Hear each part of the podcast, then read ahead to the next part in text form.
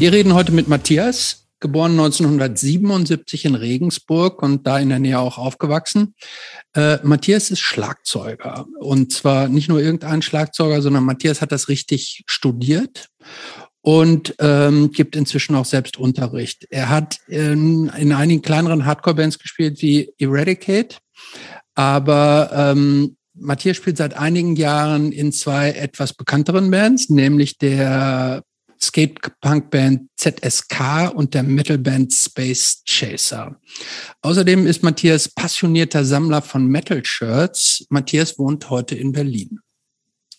Ja, und wir haben endlich mal wieder jemanden, freue mich total, weil es jemand, äh, den ich schon lange und gut kenne, weil wir auch gemeinsame Bandvergangenheit haben, endlich mal wieder. So, und äh, ich tatsächlich ganz froh bin, ähm, äh, weil wir lange uns nicht mehr äh, länger gesprochen haben tatsächlich. Und Matthias jemand ist, den ich sehr schätze und mag. Ähm, äh, und das so ein bisschen mehr, äh, wir haben die letzten Folgen mit Leuten gesprochen, die ich nicht kannte und es ist irgendwie wieder ganz nett jemand. Und auch nicht mochtest. Das würde ich jetzt so nicht sagen. Die waren okay. Aber die sind halt auch nicht Matthias gewesen, ne? Nein, die waren natürlich alle super. Die, jetzt mag ich alle. Aber Matthias mag ich schon vorher. Den brauche ich dann, den werde ich danach wahrscheinlich auch mögen. Obwohl, wer weiß es. Man weiß ja nicht, wie sich das Gespräch so entwickelt, ne? Und ganz spannend ist auch nochmal, dass äh, Matthias ganz frisch Vater ist seit tatsächlich äh, Samstag, wenn man es so sehen will. Ähm, und zwar ist äh, äh, durch Adoption. Das ist halt auch ein Thema, was wir noch gar nicht hatten. Es gibt, gab schon, das weiß ich auch schon, weil wir, wir uns kennen, es gab schon ganz lange bei Matthias einen Kinderwunsch, also in der Beziehung und das hat alles, vieles nicht geklappt und jetzt äh, freue ich mich da total, dass es, dass es A jetzt geklappt hat und B er trotzdem jetzt äh, Zeit hat. Also das, der Boy pennt gerade, ist frisch, frisch äh, gefüttert worden und wir trotzdem Zeit haben, heute zu quatschen. Schön, dass du da bist, Matthias. Ja, schön, dass ich da sein darf. Ich habe mich auch sehr gefreut über die Anfrage. Cool. Wir haben Vorfragen, ne? Mhm. Willst du die erste machen, Christoph? Mache ich sehr gerne. Äh, Matthias, es brennt in deiner Wohnung und ähm, du hast nur Zeit, entweder deine Plattensammlung oder deine T-Shirt-Sammlung zu retten. Wofür entscheidest du dich? Das ist ja nahezu unmöglich zu beantworten. Ich glaube tatsächlich, dass ich meine Shirts mitnehmen würde. Hätte ich auch Platten, gemacht. Ja, weil die Platten kriege ich, die sind die meisten online irgendwo. Also ich habe einige, die ich nie wieder sehen werde oder nie wieder hören kann, weil die nirgendwo zu finden sind. Aber das sind ganz wenige. Welche aber wären das? Shirts, wenn, ich so, so obskure Punk-Sampler.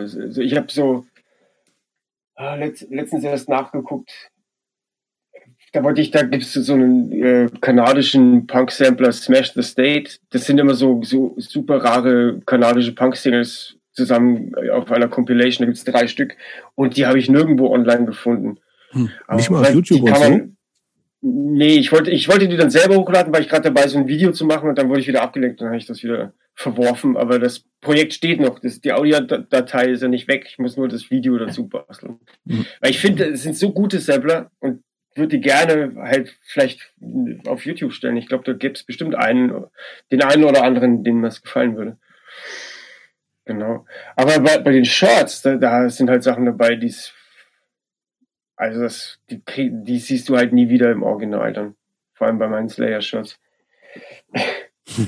Gut. Zweite Frage.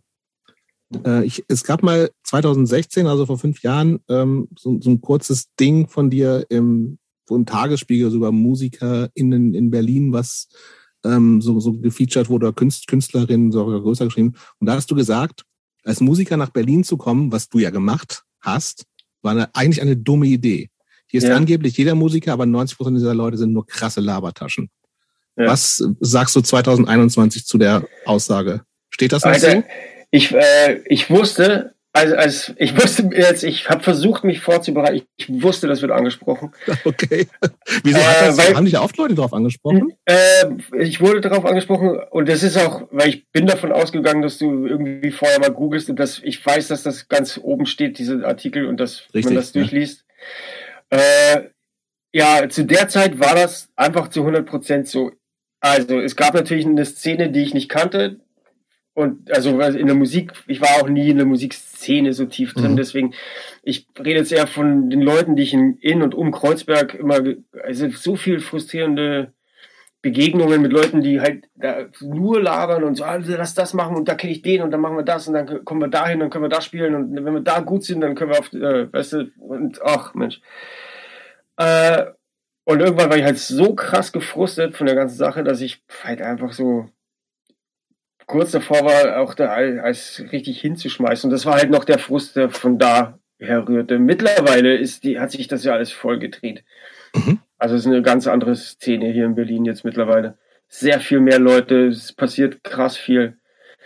Also heute stimmt das natürlich nicht mehr, aber damals habe ich das schon so gemeint. Fies war allerdings, dass das Interview in der Kneipe stattfand und wir dazu Alkohol getrunken haben. Ich weiß nicht, und es war eins meiner ersten Interviews. So, okay. da, da redet man viel, was man heute mit einem kleinen bisschen, also krass viele Interviews hatte ich jetzt da auch nicht, aber ein bisschen mehr Erfahrung dass man halt vielleicht manche Sachen nicht gesagt hätte. Ja, vor allem, weil das so, ein bisschen so harmloser ausgedruckt hätte. Ja, ja, in so Zeitungsinterviews ist ja eh nur meistens so wird ein Satz zitiert und das ist zum ja. Zweifelsfall der, den man selber nie ausgewählt hätte, ne? Ja, und bisher hat man halt mit, mit, mit irgendwelchen Leuten geredet, die Sachen geschrieben haben auf Blogs, die zwei Leser haben und einer davon war ich, weißt du, so das. Äh, ja, ja. äh, da, da, hat man das, also ich, immer wenn ich dann was gesagt habe, dachte ich, ah, liest eh keiner und so. Ja. Aber, ja, das okay. Ja, es bleibt natürlich, ne? Ja. Weil ich kann es erstmal Das Internet vergisst so. ja nichts. Nee, Offensichtlich nicht. nichts. Nee. Gut. Aber jetzt so in äh, äh, klassisch, wann kam denn Punk in dein Leben, Matthias? Ja, das ist wirklich, bei mir ist ja nahezu nichts irgendwie äh, traditionell verlaufen. Ich bin immer, bei mir ist immer alles äh, komisch. Ich habe überlegt, äh, ich war ja immer von Anfang an eigentlich Metalhead. Mhm. Auch schon sehr, sehr, sehr, sehr früh. Was heißt denn sehr, sehr, sehr, sehr früh? Ich glaube, dass ich mit neun meine ersten Platten gekauft habe. Krass, okay. Also lass es zehn gewesen sein, aber ich glaube sogar, ich kann mich erinnern, dass äh, ich war immer bei, bei Schulfreunden zu Hause und die hatten von ihren Brüdern immer so krasse T-Shirts an. So. Und das hat mich schon begeistert. Und dann habe ich mich immer so, wenn ich bei denen zu Besuch war, habe ich versucht, immer irgendwie so einen Blick in das Zimmer der großen Brüder zu werfen, beziehungsweise auf die Türen, weil das war alles voll mit Poster und habe mir halt die Bands gemerkt und so. Und habe dann einmal den großen Bruder von einem Freund gebeten, mir ein Tape zu machen. So mit der Musik, die immer aus seinem Zimmer ballert, weil mich das mhm. irgendwie fasziniert hat.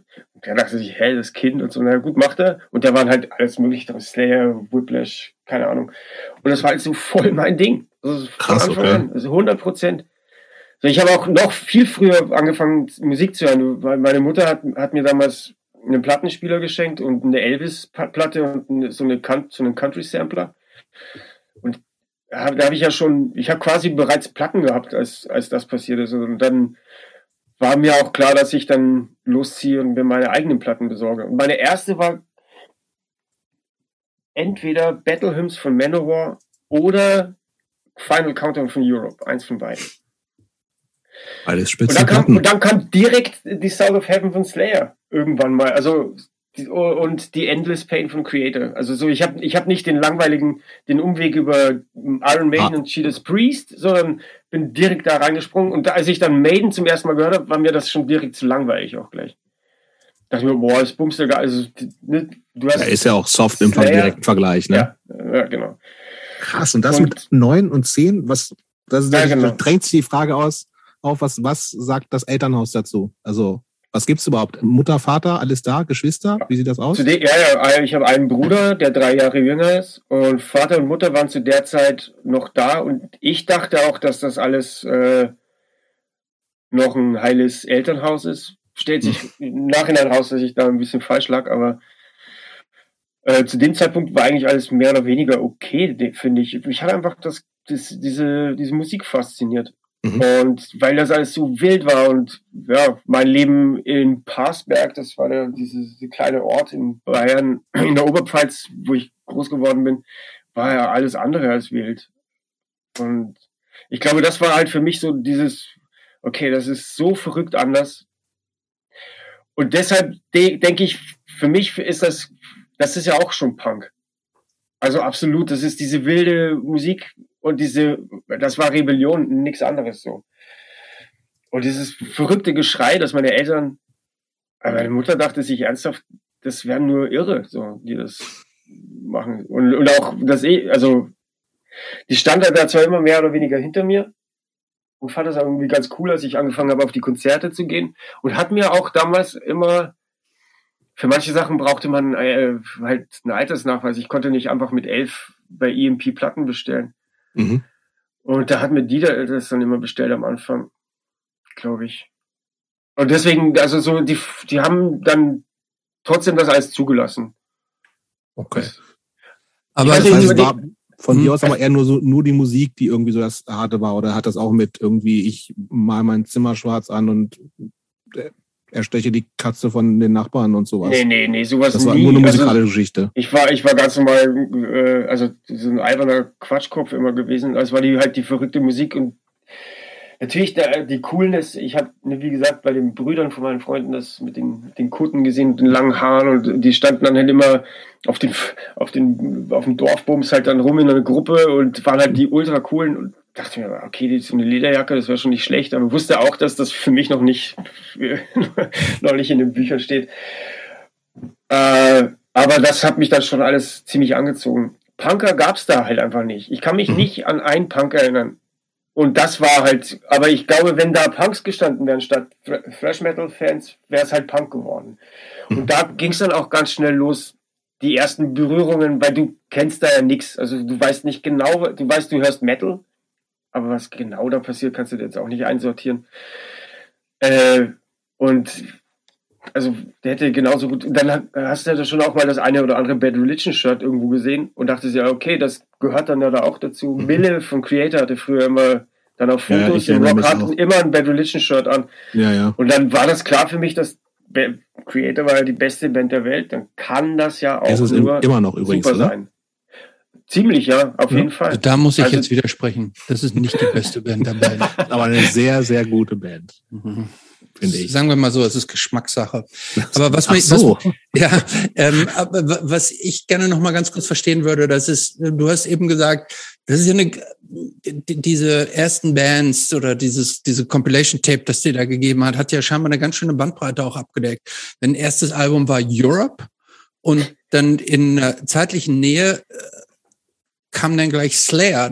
Also das gesagt, ist, ja das, ist ja eigentlich nicht die gleiche, das ist ja eigentlich nicht das gleiche Metal. Ne? Das sind ja nee. Lichtjahre Unterschied zwischen, zwischen Europe, was ja mehr so Poprock ist. Ja. Und diesem, ja. diesem, diesem Evil, Evil Gemosche von Slayer. Ja, also das war so ein bisschen auch, also Europe, ich kannte den Song Final Countdown. Wir hatten den halt damals immer, wenn wir, was ich, Wandertag hatten, hatte einer von uns so einen kleinen Kassettenrekorder und da lief immer Final Countdown. Wir haben den krass gefeiert. Und das war das Einzige, was ich halt kannte. Und deswegen war klar, dass die Platte halt her muss. Und dann den Rest habe ich halt nach Covern gekauft oder nach den Namen, die ich auf den Poster von den Brüdern gelesen habe. Mhm. Manowar war diese Battle Hymns, das, die habe ich mir gekauft. Da ist dieser Adler drauf, oder? Ja, genau, nach der mhm. Europe. Und da war hinten dieses, also auf dem Backcover so ein muskulöser Arm mit einem Schwert, wo Blut läuft und so. Und ich so, ich weiß nicht, was das ist, aber das will ich. Und war dann halt natürlich auch super Fan davon, aber habe auch gemerkt, das ist nicht das Geballer, das aus den Zimmern kommt, das ich, das ich so äh, bewundert habe. Und dann dachte ich mir so, okay, mein nächster Move ist halt einfach diese Band Slayer, die da steht. Die muss ran.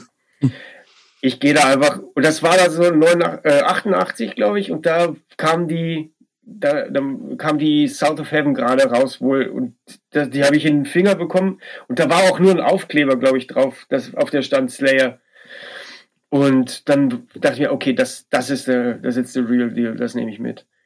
Und da muss ich auch sagen, das hat auch wirklich alles für immer verändert, weil so, so morbide wie das, also heute noch, ich wenn die South of Heaven auflege, das ist einfach, oh, aber wo, wo hast du denn so Platten dann mit 10, 11 gekauft? Also eben hast du schon mal so EMP genannt, später wahrscheinlich dann so, ne? Ja, genau, das kam aber, später. aber gab es Plattenläden? Äh, nicht da, wo ich, aber ich bin relativ häufig mit, äh, mit meiner Mutter oder mit irgendjemandem nach Regensburg gefahren und dann immer, in, äh, da gab es so kleinere Plattenläden. Äh, einer hieß Goofy, dann das Stereo 2000, glaube ich, und so eine, ne, so kleinere Plattenläden die aber allesamt, vor allem dieser Goofy war ganz gut sortiert, erinnere ich mich. Aber den kennt wahrscheinlich heute in Regensburg kaum mehr jemand. Den gab's, also der hat dann kurz, kurz nachdem ich ihn entdeckt habe, glaube ich, zugemacht, weil der war dann ganz schnell weg von der Bildfläche. Aber Metal war ja, also jetzt, ohne dir das jetzt kleinreden zu wollen, nach meiner Wahrnehmung war diese Art von Metal in den 80er Jahren ja schon relativ nah am Mainstream dran, ja, oder? Ja, wirklich? Ich glaube schon. Ich also, wann es nicht, wann es, also so, gerade so, so Bands, also Metal hat ja eine totale Tradition zurückgehend auch bis in die 70er und so diese Uriah Heep und Saxon, also was ursprünglich noch Hard Rock war, hat sich dann ja irgendwann erst zu dem Heavy Metal und diesen ganzen weiteren Auswüchsen entwickelt. Aber das hat auch nirgendwo stattgefunden. Also es gab doch keine Waren das Magazine nicht schon groß? Waren das nicht schon? Alles. Gab's das, gab's das nicht alles schon? Diese ganzen Rockhard und so? Ja, aber als, als äh, kopierte Fanzines oder in der Zeit noch so? Also 88 war, also heute weiß ich, dass es 88 schon echt alles ziemlich groß war, aber okay. trotzdem noch eine, eine sehr, sehr junge Szene. Also das ist ja damals wirklich explodiert, dieses, vor allem Thrash Metal, so, das ist, das ist ja, das hat ja so, so krass eingeschlagen, irgendwo, irgendwo um 85 als die ganzen Bands im Ruhrport sich auch gegründet haben und die ganzen Kids das halt so gefeiert haben und so, das war auch und dann halt Sodom und Creator und Destruction mhm. so angefangen haben oder was ich 83 wann das war und dann da war ich halt noch ein bisschen zu jung, halt, um das mitzubekommen, aber dann halt die paar Jahre später, da ist dann da waren so eben Slayer oder so, die waren da schon relativ groß, haben aber auch also die haben 88 noch im, Zir äh, im Zirkus in Gammelsdorf gespielt. Das war ein kleiner Laden, in dem die ganzen coolen Bands gespielt haben. So. Also es war nicht, es war noch nicht Mainstream auf jeden Fall. Es war schon noch äh, Subkultur. Ja. Ähm, wie ging es denn dann weiter? Also bist du, hast du dir dieses, dieses, diese neue, dieses neue für dich entdeckte Musikgenre dann praktisch so in, in allen Tiefen und in allen Breiten und in allen Nuancen versucht zu erschließen oder ging das praktisch immer nur weiter nach vorne und hast dann praktisch die Vergangenheit irgendwie auch Vergangenheit sein lassen, also diese musikalischen Wurzeln. Nee, nee, das ging, also das war ganz lange hat das, war, war das, das das Wichtigste überhaupt. Also, oder bis heute ist ja Musik, also das, das kommt ja daher, diese ganze, also ich habe schon versucht, das alles, ich habe dann halt die Magazine versucht, das alles so so richtig so, so gut wie möglich auszuleben, was nach meinen Möglichkeiten in Bayern. Wie gesagt, mhm. ich habe dann irgendwann mal, ich weiß gar nicht mehr, die Agent Orange von Sodom gekauft. Mhm. Auch ungefähr zu der Zeit. Und da war so ein Beipackzettel von, von EMP dabei und da habe ich halt mal hingeschrieben und mir den, den Katalog bestellt und von da an halt immer mein ganzes Taschengeld gleich direkt an EMP weitergeleitet. Und äh, deswegen ja. geht's denen heute so gut, glaube ich. Ja, ja. und ja, also wie gesagt, das war ja alles, da war Punk. Dazu kommen wir noch. Äh, also ich finde ja schon, also ich hatte dann schon, wusste ich aber nicht. Also so, ich kannte dann irgendwann ziemlich bald so eine Bands wie Napalm Death oder Doom, die ja ganz klar Punk-Bands sind. Also vor allem Doom. Doom. Ja. ja, ja. Hm. Aber das war, für mich war das damals einfach eine, eine weitere geile Version von der Musik, die ich eh schon geil fand, weil Thrash Metal, wenn man es betrachtet, ist ja auch, das ist ja so eine, so eine, so eine Mischung Fusion aus? Metal und Punk. Mhm. Es ist zu Punk, um straighter Metal zu sein, aber auch viel zu Metal, um einfach als Punk durchzugehen. Deswegen. Das stimmt. Und Doom war da halt, weil die noch wilder waren und Napalm Death, die Scum, das ist ja wirklich krasser Lärm. eigentlich. Ja, voll. Ja. Aber das war halt einfach, weil man halt immer auch nach noch krasseren Sachen sucht und einer versucht, den anderen zu übertrumpfen. Obwohl ich sagen muss, dass ich in meiner Klasse ganz schnell alleine da stand, mit was ich da gehört habe. Wollte ich auch gerade fragen. Also war das so ein Ding, was du für dich gemacht hast und ja. alle anderen haben gesagt, irgendwie, oh Gott, ey, der Scheuer äh, schon also, wieder mit seiner Quatschmusik.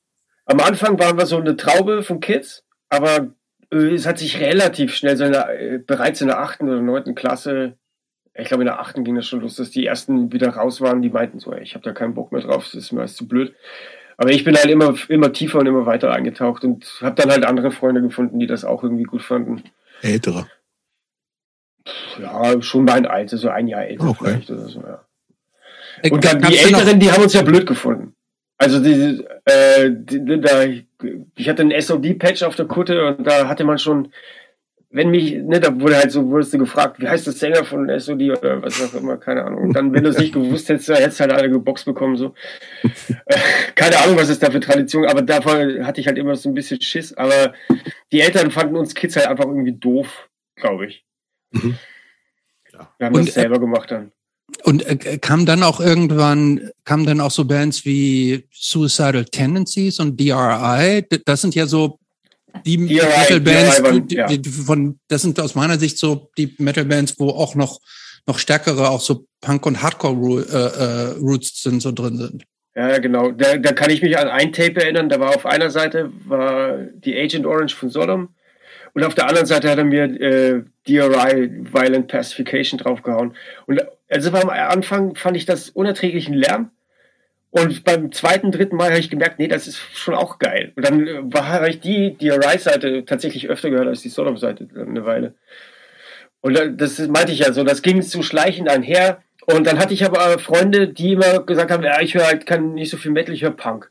Und dann haben die, was ich, abstürzende Brieftauben gehört. Yes. Und ich so, ah, das ist aber Scheißmusik, Alter, das nervt mich Nein, voll. Das ist geil.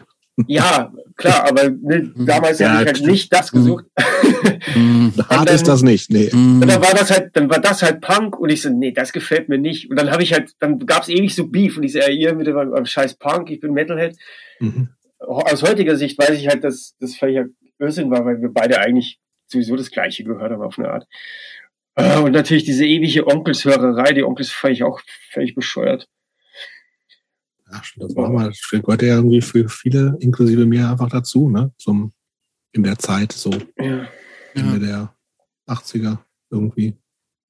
Ja, da gehört dann ganz groß gerade diese Kneipenterroristen und danach kam diese, die, wo sie richtig bekannt worden, mit der Uhr vorne drauf, vergessen. Und da, die haben die halt rauf und runter gehört. Ich fand das alles blöd, weil ich wollte halt einfach Anthrax und Slayer hören. Und dann hat es auch echt nicht lang gedauert, bis wir eine Band gegründet haben. Und dann wurden die Instrumente verteilt und dann hieß es, ja, du spielst Schlagzeug. Ich so, ja, cool, mach ich. Und dann am Anfang halt auf so Koffern rumgehauen und wir haben nur so getan, als wären wir eine Band, klar, mhm. Kids.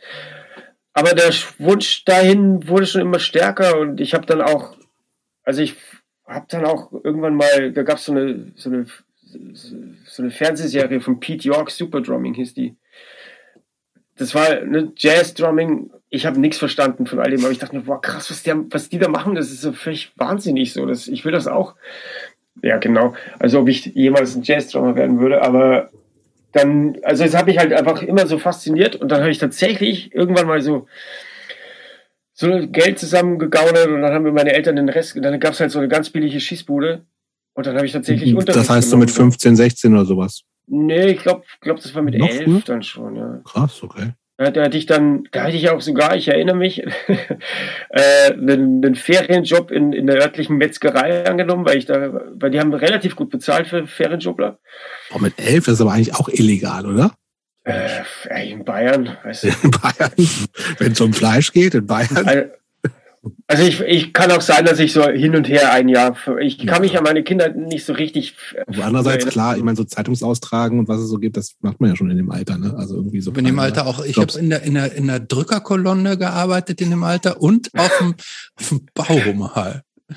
Auch mit elf oder? Ja, auch ich war. Bier kaufen. Also ich war definitiv, also noch nicht Jugendlicher. Also ja. ich muss zwischen äh, zwischen zehn und elf oder und so zwölf so gewesen sein.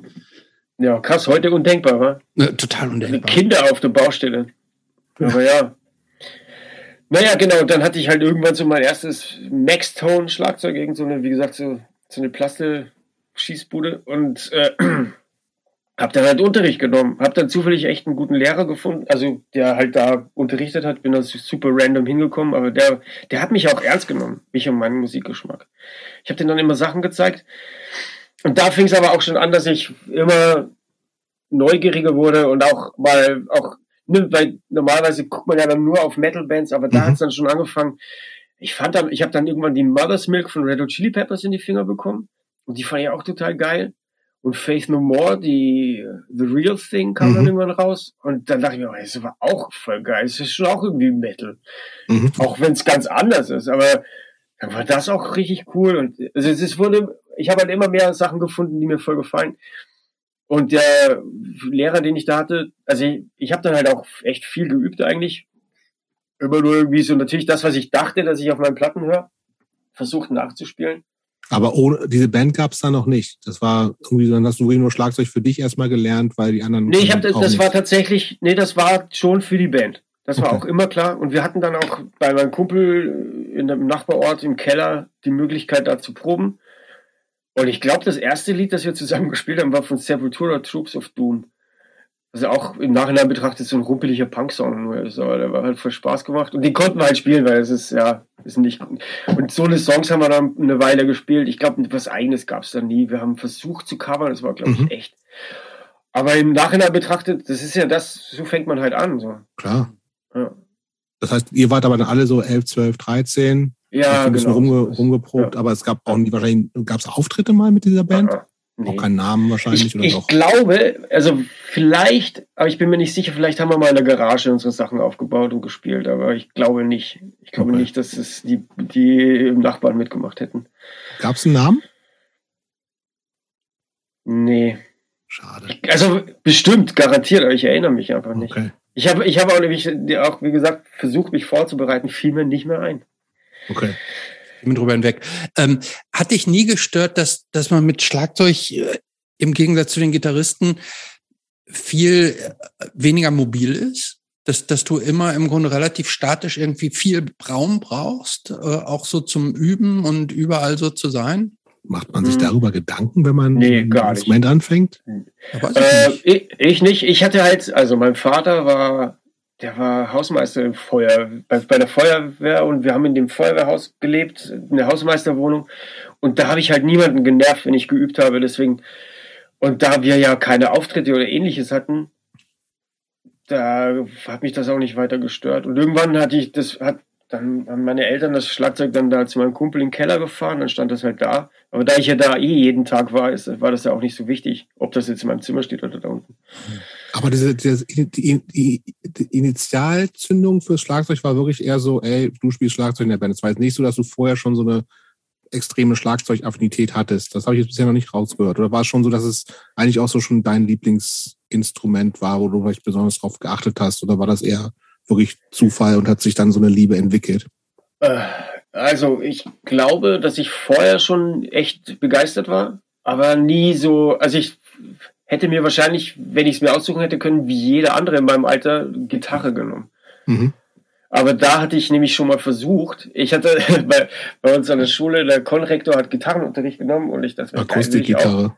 Äh, klassische Gitarre und ich mhm. stand dann da, konnte nichts damit anfangen, weil ich, wie gesagt, Slayer gehört habe. Und, ja, und er meinte halt, ja, jetzt kommt das und ich konnte halt, das war nicht die Gitarre, die ich lernen wollte und mhm. konnte halt null damit anfangen. Und dann war das aber auch zu den Lacken gelegt, das Thema Gitarre. So, und da war mir klar, so ein Schlagzeug ist doch cool. Also fand ich, fand ich, war ich zufrieden mit der Wahl. Mhm. Ich weiß auch nicht mehr, könnte nicht sagen, wie ich mir das ausgesucht habe, ob ich das okay. zugewiesen habe bekommen. Mir war aber auch klar, dass äh, Sänger ist, steht, steht auch nicht für mich. Äh, das war, stand auch nicht zur Debatte. Also Schlagzeug war mir schon ganz genehm. Aber warum stand das nicht zur Debatte? Weil du wusstest, du kannst nichts singen oder weil du nicht so der Typ bist, der so im, im Vordergrund stehen will? Ja, genau. Das, Letzteres. das zweite. Also ich wusste, ich hatte das irgendwann mal probiert und natürlich äh, wollte ich dann auch mal, da meinte ich so, ja, ich kann ja auch singen beim Schlagzeug spielen. Dann hieß es, ja, nee, du kannst nicht singen. Und dann aber, aber ja, insgeheim wusste ich das schon, dass das einfach für mich nichts ist, weil ich konnte ja, ich habe mich ja nicht vor anderen singen trauen. Wie soll das funktionieren? Hm. Ja, hätten mich ja so, hätten mich auch gewundert. Es gibt, es gibt aber ja auch, es gibt ja tatsächlich so ein paar, ein paar Drummer, die auch äh, singen, ne? Klar. Also die auch Lied singen. Ja. Grant Hart zum Beispiel. Oder der hier von Satanic Surfers, Rodrigo. Rodrigo, hat, stimmt. Ja, und Autopsy. Chris Reifert hat auch gesungen oder singt. Also gibt schon einige. Ey, aber mir ist das immer, das hat mir nie gefallen. Mhm. Äh, eine, eine, Show mit so einer Band, ich, das fehlte die Hälfte. Finde ich auch schwierig, ehrlich gesagt. Ich hab's auch, Und der Drummer kann nicht so, der Drummer kann ja. nicht so spielen, wie, wie er soll, weil er halt trotzdem, also auch wenn er super unabhängig singen kann und so, trotzdem beschäftigt ist mit Singen und er kann halt keine, also es war, es war mir nie irgendwie, fand ich nie cool. Ja, ich überlege auch gerade, es ist schwierig. Wir haben einmal irgendwann mit, mit ja, so, so, wenig, in, so wenige in Cottbus gespielt, mit irgendeiner so aus der Nähe von Cottbus stammenden, in Anführungsstrichen New York Hardcore, ich habe vergessen, wie die hießen. Und die hatten auch einen Schlagzeuger, der gesungen hat, und auch mit so, mit so einem Headset-Mikro. Das sah halt auch noch so ultra beschissen ja, aus. Bescheuert, ne? ja. ja, aber andererseits irgendwie auch ganz praktisch letztendlich so, aber also dem, dem Coolness-Faktor hatte das auf jeden Fall nicht zugetragen. Nee, überhaupt nicht. Nee, das war nix. Ey, die erste naja, Band, die ich gefunden habe, Cornered Rat. Ja, das war Pre-Eradicate. Pre-Eradicate, genau. Ja.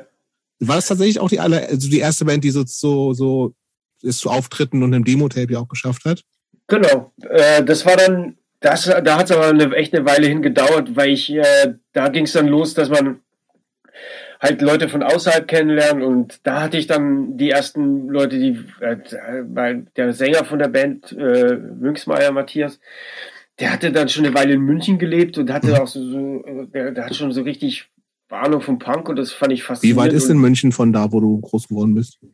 Es sind schon so, würde schätzen 200 Kilometer vielleicht. Ach, das ist schon richtig weit. Mhm. Oder 150 irgendwie so. Aber äh, das war schon eine Weltreise, eine kleine. Mhm. Und äh, der hatte da ein paar Jahre wohl gelebt und hatte da auch wirklich in so einer Punk-Szene, also richtig klassisch mit Lederjacke und Stachelhaaren auch schon. Mhm.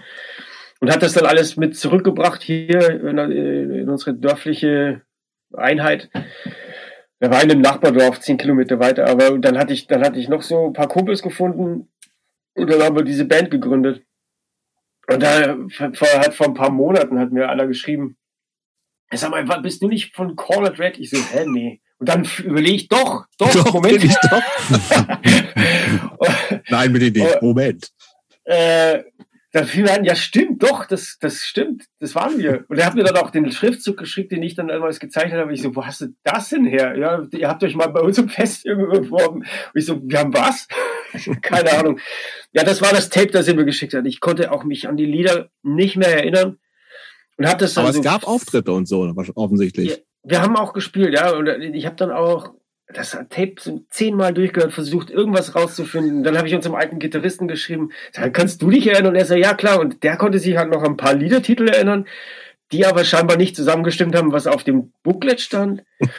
Also ist egal. Also was super, voll, war voll geflasht von der ganzen. Ja, das aber war was war das denn musikalisch? Was wolltet ihr denn sein? Äh, ich glaube, wir wollten Hardcore sein. Ganz mhm. einfach. Also so Ne, das war Hardcore und Punk hat auch damals für mich zusammengehört. Da gab es mhm. diese, für mich diese Unterscheidung nicht so richtig. Also das war schon, also ich rede jetzt auch nicht so, ich hatte zum Beispiel nie so äh, 77er äh, Punk oder so gehört. Dieses mhm. melodische Zeug. Mhm. Das mhm. habe ich einfach auch, also ich habe nie Sex Pistols gut gefunden oder war nie Ramones Fan. Mhm. Weil das halt äh, auch nicht die Aggression hatte, die ich gesucht habe. So, dann, Halt direkt hast halt du die Nevermind the Bollocks mal gehört? Ja klar, habe ich die gehört und das kam auch, weil man konnte ja kein Punk sein, ohne Sex Pistols zu hören. Natürlich. Aber um ganz ehrlich zu sein, hat mich das halt nie gekickt. Und bis heute bin ich kein Sex Pistols Fan. Platte ist schon geil, finde ich. Immer wieder. Ich höre die auch nur so alle zehn Jahre mal. Ich finde es dann immer wieder geil, geil eigentlich. also eine Rockplatte eigentlich so, ne? Ja, genau. Und wenn, wenn Rock nicht so dein Ding äh, ist. Entschuldigung, aber wir haben ja also alle Bands, die hier bisher genannt waren, der war schon ein starker Rock-Faktor drin. Ja, ja. Naja, Napalm Death, Doom. Ja, gut. Slayer ist eine Rockband irgendwo. Slayer ist irgendwie eine Rockband. Ja, naja, geht. Okay, aber das heißt also, Conrad Red, also um das nochmal zeitlich einzuordnen, das, das ist laut meinen Recherchen 94 gewesen. Ja, das, das, heißt, das, das hab, ja, das glaube ich, habe ich gesagt, weil ich dachte, dass es so um die Zeit war. Okay. Also dazwischen habe ich natürlich noch viele andere Gehversuche gehabt, die nie zu Bands wurden okay. oder nie Auftritte hatten. Wie gesagt, ich war ja dann ziemlich äh, offen, auch was Musik anging. Habe dann neben Faith No More kam Helmet, die erste, mhm. das war die zweite. Die das war auch schon Anfang der 90er dann, ne? Ja, ja, ja genau, das ging ja dann alles relativ 91, fix. 92, äh, genau. wahrscheinlich, ne? Und äh, Primus habe ich gehört und dachte mir, um Gottes Willen, was ist das? Ich finde es mega geil. Äh, Hasse ich übrigens.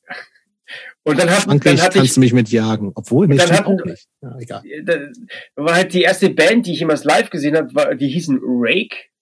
Also das war so eine, Rake? Also, Rake, also R-A-K-E. Also nie gehört. Recht, Noch nie gehört. Nee, nee, das ist, das war so die, diese dörfliche, die haben so halt Metallica gecovert oder weißt du, Warren mal gespielt oder hier, da, hier und da mal ein Metal-Song. Das war für mich die einzige Möglichkeit, eine Band live zu sehen. Ja. Und dann halt, das waren die, das waren Jungs, die waren so ein paar, so zwei, drei, vielleicht vier Jahre älter als ich, so, und das war halt mega cool. Es war halt die einzige Möglichkeit für uns auf ein Konzert zu kommen, so eine äh, Bauernbands. Und mit denen habe ich mich dann auch angefreundet und dann meinte ich so, ey, ich stehe auf Primus und dann wollten wir halt auch sowas machen. Das wird natürlich zum Scheitern verurteilt, wenn du nicht so genau weißt, was du machst. Und dann haben wir halt ganz lang ganz viel gemacht und so halt immer mehr Leute kennengelernt, bis halt dann mal sich genug Leute zusammengefunden haben, die halt so eine lärmende Hardcore-Kapelle machen wollten. Und halt auch einer, der genug Ahnung hatte, auch mal einen Text schreiben zu können, der halt auch so ähnlich klingt, auch wenn ich nicht mehr genau weiß, worum es ging, aber naja, also das Tape hieß zumindest, Charles Manson is not the new Jesus. Das stimmt ja auch. Das stimmt ja auch. Also erstmal eine Wahrheit. Ja, gelogen was nicht. Äh, keine Ahnung, was wir uns dabei dachten. Auch, äh, Aber kannst du dich, wenn du dich nicht richtig an die Band erinnern kannst, kannst du dich denn zumindest an den ersten Auftritt erinnern? Wie ja. und wo das war? Das war in Hohenfels. Das war äh, nicht weit weg von Passberg, wo auch so eine riesige US-Garnison, so ein Truppenübungsplatz war. Deswegen könnte das der eine oder andere schon mal gehört haben. Ähm, und das war da in so einem, äh, ja, so, so einem Wirtshaus. Und die haben halt irgendwie, da gab es halt auch ab und zu mal so Coverbands, die da gespielt haben. Und da Lokale konnten wir Bands mitspielen. hauptsächlich wahrscheinlich ja. so. Und auf der Show war sogar meine Mutter. Okay. Und hat sich das angeguckt. Und sie meinte. Aber das war dann schon Cornered Red. Das war schon Cornered Red, genau. Und da, und da, und die hatte eine Freundin dabei, weil sie da halt nicht alleine hin wollte. Und die meinte dann zu mir, also nach der Show so, naja, sucht euch einen anderen Sänger, aber war doch gut. es war absurd. Wir haben, glaube ich, sogar You Suffer But Why von Napalm Death gecovert und da haben wir getauscht. Da habe ich dann gesungen und unser Sänger Schlagzeug gespielt. Also dieser zwei Sekunden Song, wo du ja, ja, ja. Hast du auch Mädchen oder wie, wie, junge Frauen in in euren Zirkeln oder war das eine reine Männergemeinschaft? Mhm. Es äh, waren schon Mädchen, Frauen dabei auch, ja, aber meistens waren das, wenn ich mich richtig entsinne, die Freundinnen von Leuten aus, äh, aus der Gruppe. So. Das heißt, aktiv an, an, an Musik machen war das klassischerweise, wie das ja oft leider in den 90ern gewesen ist, ja. schon, schon eine Jungsgeschichte, ja. so, ne? Genau. Nicht weil, wir, nicht, weil wir nicht wollten, sondern nee. also auf die Idee ist halt einfach niemand gekommen. Ja, das ist schlimm äh, genug im Nachhinein ja, so, ne? Ja, genau. Aber wir hatten dann, also auch viel später, dann mal eine Band, äh, wo dann die Freundin von einem Kumpel von mir gesungen hat, weil wir halt dachten, es wäre doch vielleicht, lass mal probieren. Und dann klang das auch so, also wir hatten dann, was war das? Ich glaube, diese, also so ein Pixies-Song oder so mal gecovert. Und das hat alles ganz gut geklappt und, und super geklungen. Leider wurde dann nie was draus. Wie das halt so mhm. oft ist. Ne? Da probst du dreimal und denkst ja, voll geil.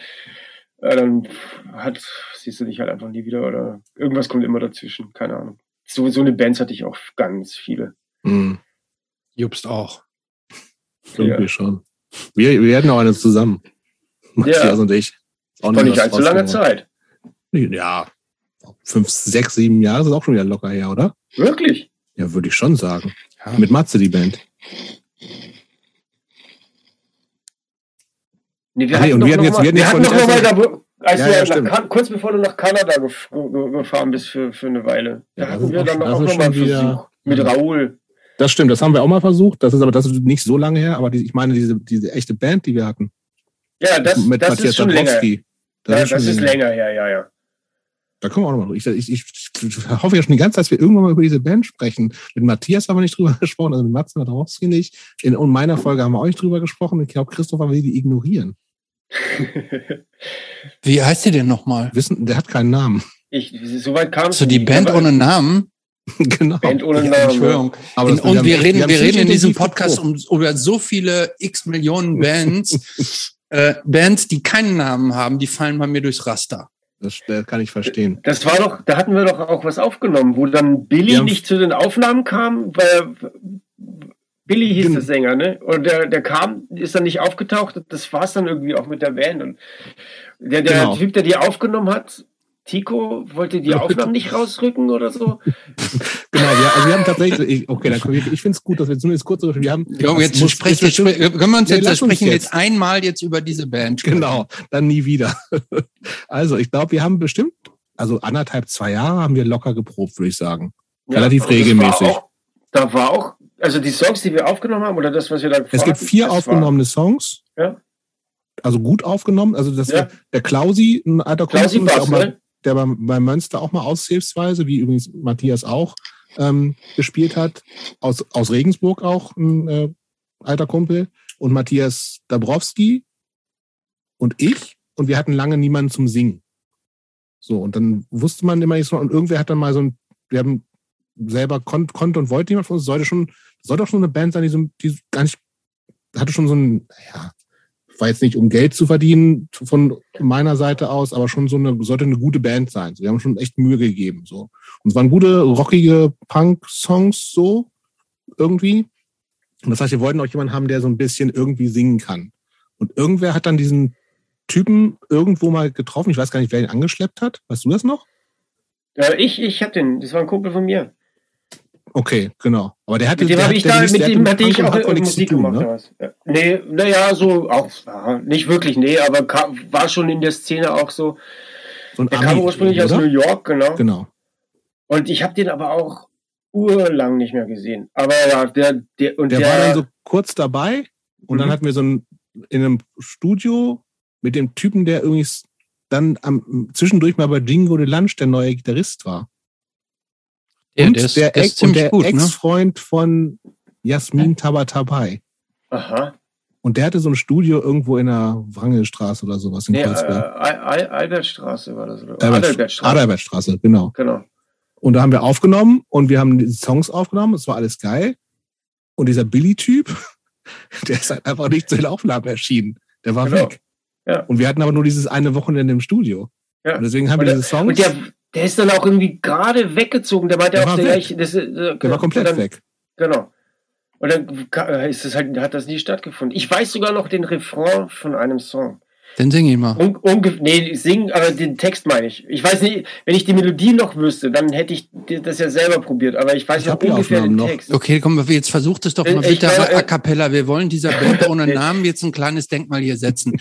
Der, der, Geht der, mal in euch. Du darfst auch so ein bisschen mit irgendwie so ein, so ein, so ein Drumbeat darfst du dir auch machen.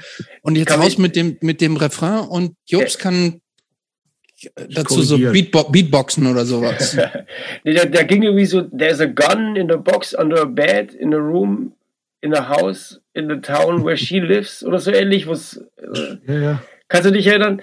Und ich, ja, wir fanden den klingt, so ein bisschen, das klingt so ein bisschen country-mäßig, aber auch, kann das sein? Ja, There's a gun also, in a house under the nee, bed. So? Aber ja, so kann man ja alles singen, klar. Aber das, das, das ist mir hängen geblieben, weil ich mir damals dachte, ja, ist doch mal, das ist doch mal ein guter, guter Text. Also kann man, kann man gut singen, sowas. Literarisch, ja. Ja. Ja, auf jeden Fall ist die Band danach so ein bisschen gestorben. Und wir hatten irgendwie nicht genug Kohle für die Aufnahmen und Matthias genau, Jaworski hat, glaube ich, noch den Verstärker in Zahlung geben müssen bei diesem Typen, wo wir aufgenommen haben. Stimmt, war so ein genau. Marshall-Verstärker mit, äh, mit so Schlangen, Schlangenlederhaut drauf. Oh Mann, ja, schade eigentlich. Aber ich bin immer noch mal mit Matze immer mal wieder in Kontakt und er, immer, er schickt mir immer mal wieder diese Aufnahmen und wir überlegen, wer da drauf singen könnte. Das haben ja verschiedene Leute danach auch noch mal probiert. Also die ja, hatten war, was, ne? den, dieser René Neukölln, Stich, Stich, mhm. Spitzname, der ja. auch mal so bei irgendeiner The Voice-Geschichte mitgemacht hatte. The Voice of Germany, genau. Und der hat mal drauf gesungen, aber passt irgendwie auch nicht so richtig, wenn er zu gut gesungen hatte. Egal.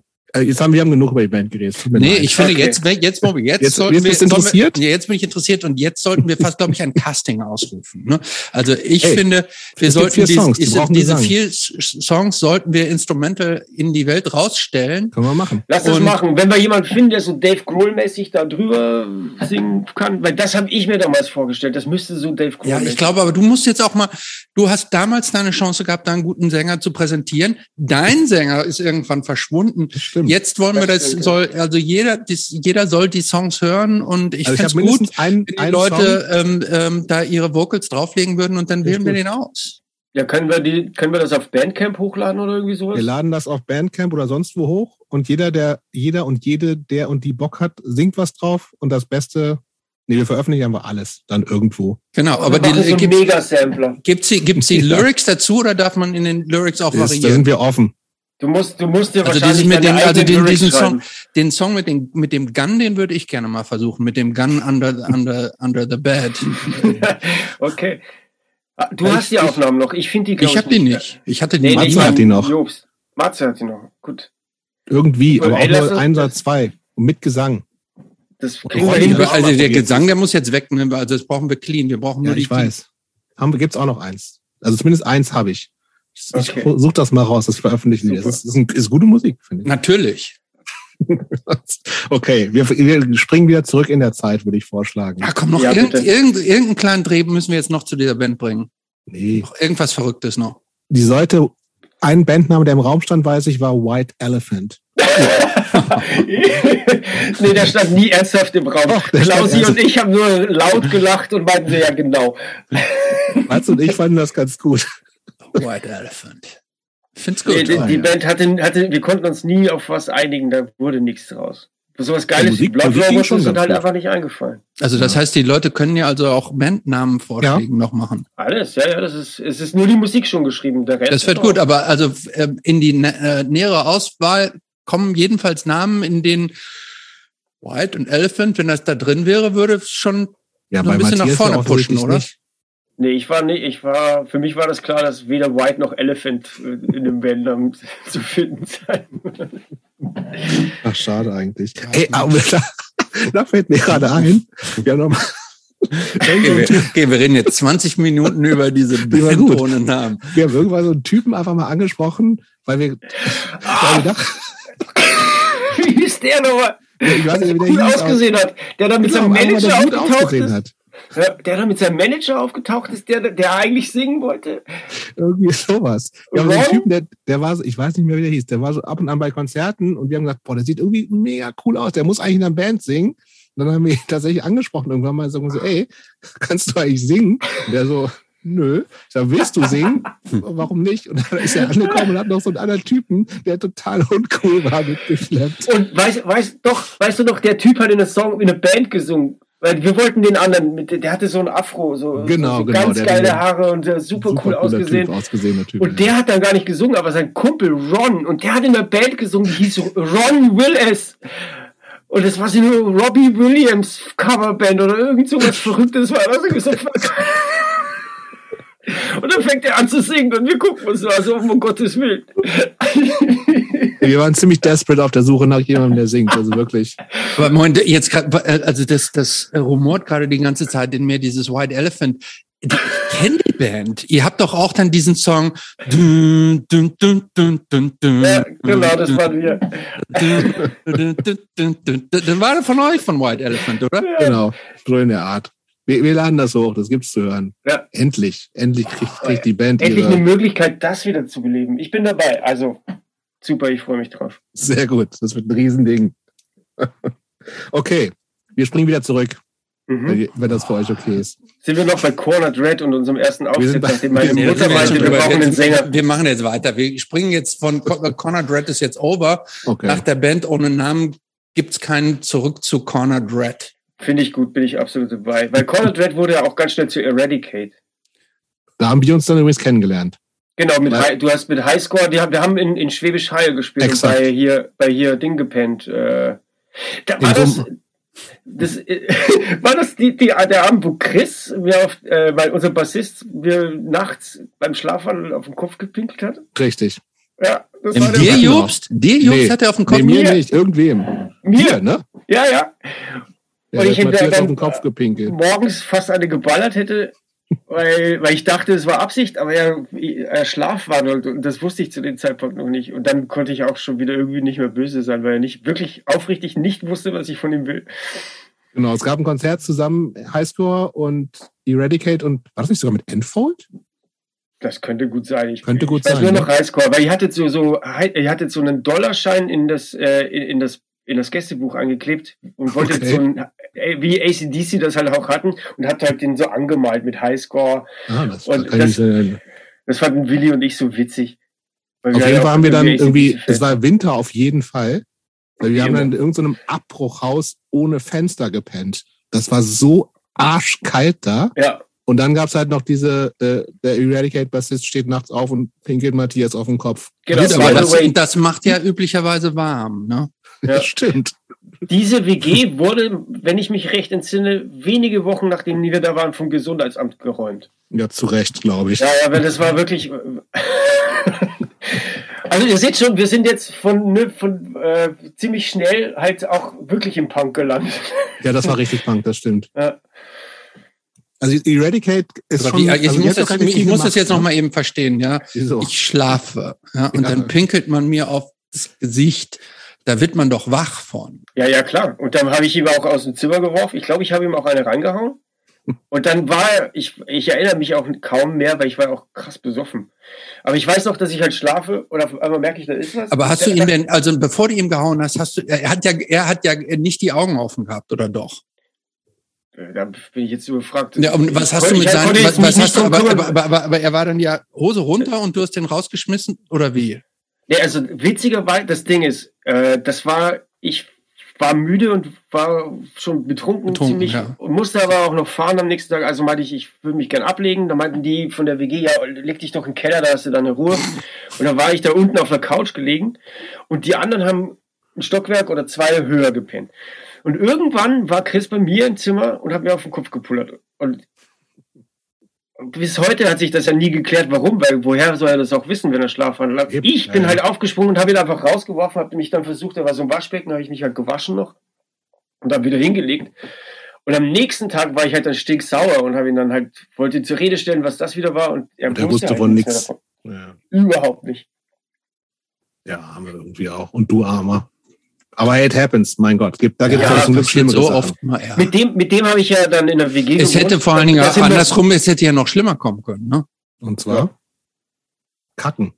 Ja, Nein, ja Fall. genau, kacken. Insofern alles easy. Ja, mit dem Ja. habe ich ja noch in der WG gewohnt, ganz lange auch. Und da hat er noch oft Schlaf gewandelt und der hat sich dann nackt ausgesperrt und äh, morgens um sechs oder also ne, das, der, dem sind viele blöde Dinge passiert deswegen. Okay, aber was Eradicate war so ein Ding, ich meine, ich, es ist, wie gesagt, ihr habt, ihr habt eine EP gemacht, es gibt ein Demo, es gibt eine Single, ihr habt irgendwie ein, äh, auch so, so dieses Demo mit, was, da gibt es auch so Cover-Songs drauf von, was war denn das alles? Also schon so richtig, richtig Hardcore, ne? Also Ja. ähm, Da, da hatten wir dann auch gesagt, Buttocks okay, covert ihr, Citizen Arrest covert ihr, schon stimmt, richtig, genau. richtig Hardcore. Ja, genau. Citizen Buttocks. Stimmt, Buttocks sind nicht vergessen. Aber ja, genau. Und wir haben auch, mit Corner Dread war das aber noch, da haben wir, haben wir bereits Yuppie Side gecovert. Ah, okay. Äh, Bier, auf der, auf der ersten Single war, war, war der, ich hab, Nee, nee, das war von, auf dem, auf so einer, auf so einem Fanzine, Squat or Rot hieß das. Mhm, mhm. Die, da gab's Mit so einem Zeitungscover. Genau, da gab es so Seven Inches immer dazu. Mhm. Und da war ein Yuppie-Side-Song drauf, der hieß äh, wahrscheinlich irgendwas mit United We Stand oder was weiß ich. ich äh, fällt mir bestimmt gleich ein. Äh, und, und den haben wir gecovert. Okay. Genau, und äh, Yuppie-Side war auch lange meine Lieblingsband, weil ich die so geil fand. Und äh, genau, Citizens Arrest fand ich fanden wir alle mega und hatten die halt dann gecovert. Und wollten so halt klingen und Mhm. Und irgendwann haben wir halt auch entschlüsselt, wie das, wie die das machen mit dem Schnellspielen. So, oder ich habe das dann so, ach so, okay, der spielt einfach, der spielt keinen normalen Beat, sondern Double Time.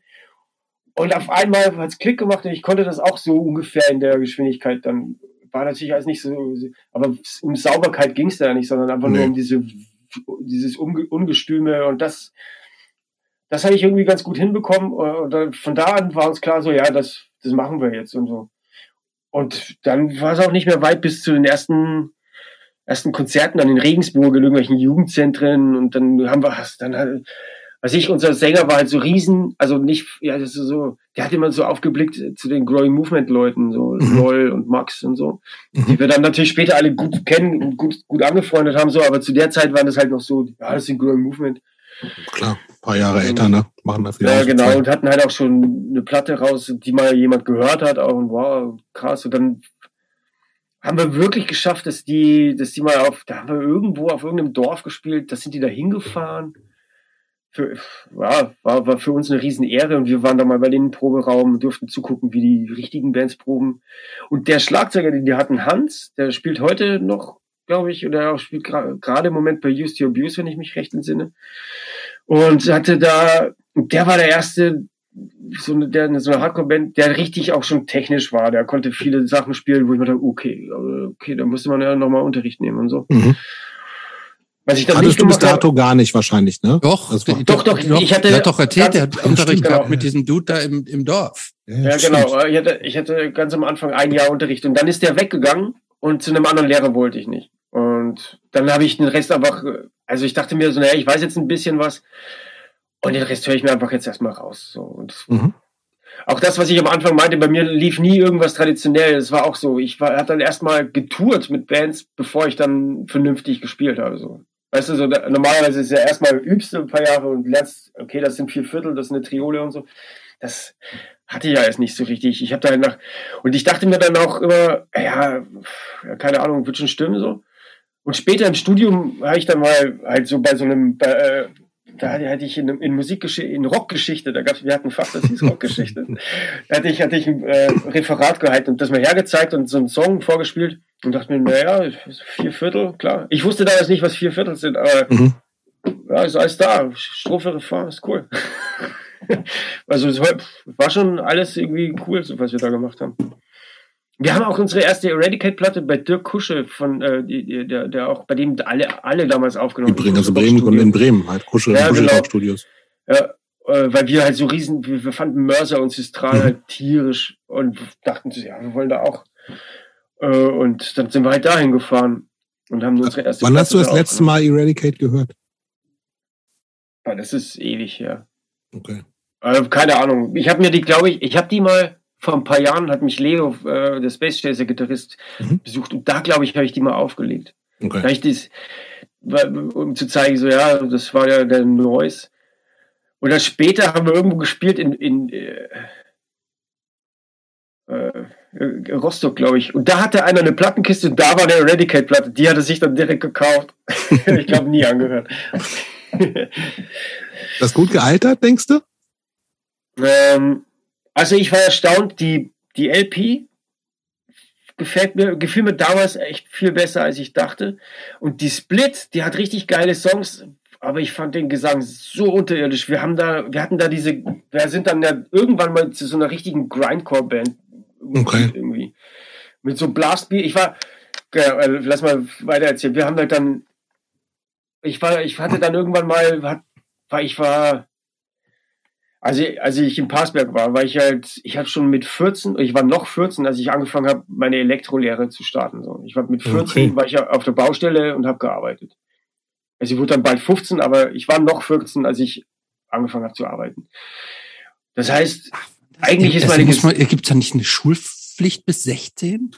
Nee, äh, ich, ich war Hauptschüler, neunte Klasse, weil ich habe einen erfolgreichen Hauptschulabschluss okay. gemacht und, und dann geht's dann geht's auf geht's Lehre. die Lehre. Mhm, und die, als äh, heute ist eine Lehre halt eine Ausbildung, damals in dem Aus in dem, in dem ich war, genau, die billige Arbeitskraft einfach. Ja. Haus Schlitz den ganzen Tag und äh, abends bist du halt fix und fertig und wahrscheinlich haben sie dich noch abgefüllt.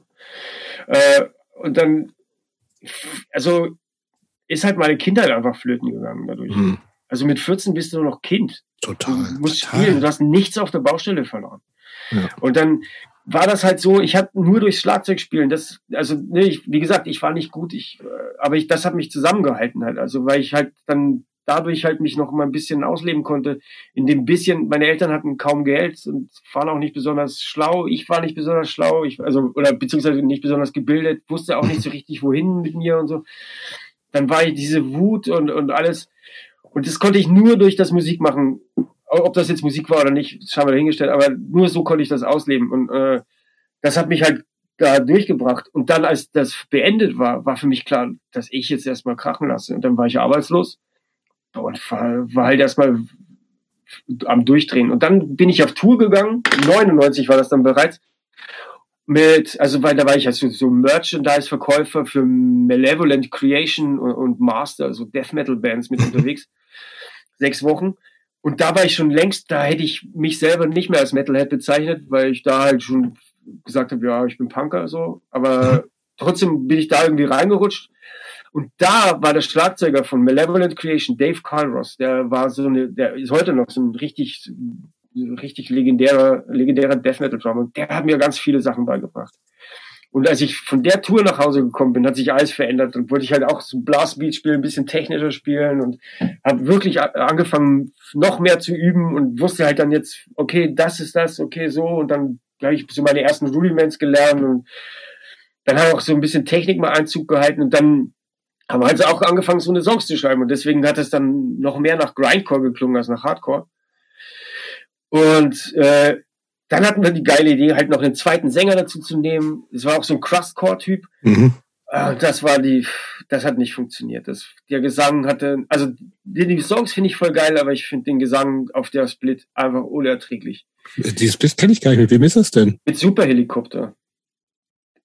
Auf, auf, der, auf der Aufnahme habe ich auch ich gespielt. So, das hat dann bei meinem Mitbewohner Manuel Wastel die Superhelikopter veröffentlicht hat. Das war so eine Garage-Band äh, aus Oldenburg, wo leider vor nicht allzu langer Zeit Nils, der Sänger, gestorben ist und der bis bis äh, der also die Connection über über die äh, sind Freundschaften, die bis heute halten so. Mit Holger und Nils war ich immer befreundet. Ach, da gab es auch später eine Band, mit der du gemacht hast, ne? Mit Holger, ja. Genau. Ja. Und äh, Genau, und äh, die Split, also wenn die Songs, wenn, wenn da der, wenn da so richtig deathmetalige oder wütende Hardcore-Gesang drüber gewesen wäre, dann wäre das geil gewesen. Aber der unsere Sänger konnte zu dem Zeitpunkt mit Blastbeats schon nichts mehr anfangen, also mit der Musik. Der, mhm. Also ich weiß noch, wie unser Gitarrist mit ihm in der Aufnahmebox stand und ihm so quasi den Takt mhm. auf die Schulter geklopft hat, also die, die, die, die den Beat findet. Weil für ihn war halt nur und für mich, für uns war alles klar, aber er konnte halt schon, also er, ihm hat's gefallen, aber er hat das, konnte das halt nicht mehr umsetzen und man war timingmäßig immer super off. Also was er ja sowieso war, aber noch mehr als, als okay. gut. Und dann haben wir das mit Ach und Krach hinbekommen und der andere, der hat sich dann immer nur so am Boden gewälzt und so, ah, ah, ah, und dann dachte ich mir so, nee, das, sind, das ist nichts mehr. Und dann hat sich das aber auch bald erledigt alles. Und der, der andere Sänger, also Matthias, ist dann irgendwann leider auch, der hatte dann ich weiß nicht mal genau, was da war. Auf jeden Fall, glaube ich, kam der ins Gefängnis auch irgendwann mal wegen irgendwas mit Drogen oder so. Okay. Und Sag mal, also nicht, so er, nicht er war das Problem, sondern sein, er ist zu einem Typen gezogen und der wurde hochgenommen und da war er so mitgefangen. Bei, mitgefangen. Beifangen quasi. Beifangen, genau. Ja, aber sag mal, dieses ganze Hardcore-Ding und, und Punk und sowas alles, ne? Also gerade auch so Sachen, die du erwähnt hast, so, so Squatter Rod und so, das ist ja auch alles ähm, wir haben viel über Musik gesprochen, ne? aber es ist ja auch eben diese ganzen politischen Inhalte, die da mit rein sind und die, also auch Texte bei euch, das Songtitel zumindest lassen ja auch erahnen, dass das ja auch alles so eine, ähm, zumindest eine Rolle gespielt hat, so gegen, gegen erstmal gegen alles sein, Staaten, ja. Nazis, was weiß ich. Ähm, wie hast, wie war das für dich? Also war das für dich in erster Linie so ein also hast du jetzt schon, glaube ich, ganz gut gesagt, ne, so was die Musik war ultra wichtig, ne? Also als als, als Ausgleich zu dem ganzen anderen Scheiß, der auch da gewesen ist. Inwieweit haben für dich damals diese ganzen Inhalte auch eine Rolle gespielt? Ist das was, mit dem du dich auseinandergesetzt hast, mit dem du dich identifiziert hast? Oder war das einfach dabei und es gehörte dazu, aber war für dich persönlich gar nicht so wichtig jetzt so im Nachhinein? Äh, anfangs war es nicht wichtig, äh, glaube ich, aber das wurde dann immer, also so genau wie du schon sagst, gegen alles sein, und dann hast du halt die ersten äh, Auseinandersetzungen, also äh, so richtige, an so richtige Nazis bei uns im Dorf konnte ich mich jetzt nicht erinnern. Ja, so rechte, rechte Dorftrottel. Ja, und da hätte ich, da hätte ich zu einer gewissen Zeit genauso Teil davon sein können. Aber mhm. ich kann mich an eine Situation erinnern. Ich war natürlich wie, wir hatten eine Clique und manche davon waren eher so, ja, rechte Dorftrottel. Mir, ich war nicht rechts, nie. Meine Eltern, mein Vater, die waren schon so ein bisschen, also auch keine Nazis soweit, ne, so konservativ, mhm. rechts. Äh, Bayern halt auch, äh, ne? Ja, und äh, dann kann ich mich an eine Situation erinnern, wo, wo der Anführer von der Clique zu mir meinte, du bist raus. Und ich so, hä, warum? Ja, weil du mit Kanaken rumläufst. Ich so, hä, was? Warum redest du? Ja, ich habe dich gestern gesehen. Ich so, ja, und? Das, das habe ich halt so überhaupt nicht verstanden. Mhm. Und dann war für mich klar so, ja, damit kann ich nichts anfangen. So, das war mein Freund, das ist Fadi. Warum soll ich nicht mit dem rumlaufen? Also das verstehe ich nicht so. Und dann war das für mich gegessen mit dem Rechtssein so. äh, und von da aus und, und, von da aus war das dann auch für mich bereits klar. So, äh, das habe ich dann später eben auch, ja, wie du schon sagst, in der Musik auch gefunden, in den Texten. Und dann das war alles der, der, der Matthias, der dann vorher in München, der diesen Punk da mitgebracht hat, der mhm. auch sensibilisiert hat für Politik und dann die ersten, äh, ja, so kruden, ja, das und das kauft man nicht, weil das ist die und die Firma und äh, das unterstützt die und den Waffenhandel, keine Ahnung, was man sich halt, äh, was weiß ich, wahrscheinlich völlig Irrsinn, aber so die ersten, die ersten linken Ansätze so gehabt, mhm. so und das wurde natürlich immer mehr und je mehr man sich da reingefuchst hat, ich habe auch irgendwann mal das Profound Existence gelesen. Ich glaube nicht, mhm. dass ich es verstanden habe, aber so weil, also ich hätte niemals getraut, mich in meinem Leben ernsthaft ein Haus zu besetzen, aber irgendwie so in der Szene haben wir uns also am Rande rumgetrieben. Und ja, die, die Inhalte waren dann ziemlich schnell mindestens genauso wichtig wie die mhm. Politik. Mhm. Und dann fand ich es halt voll geil, wie meine Eltern das zum Kurzen fanden. Also ne, das war natürlich, darf man nicht vergessen, schon auch ein Teil, wie, wenn du, wie du jetzt aussiehst und äh, CSU-Verbot jetzt Plakate auf der, äh, in deinem Zimmer hängen und so. Und meine Mutter war, bei, war, war halt bei der JU, nein, bei der F, FU hatte das. Die Frauenunion, oder was? Ja, genau. äh, JU, es war Jugend, Junge Union. Da wollten sie ähm, mich immer hin. Und ich so, ja, genau, ja, später wohl.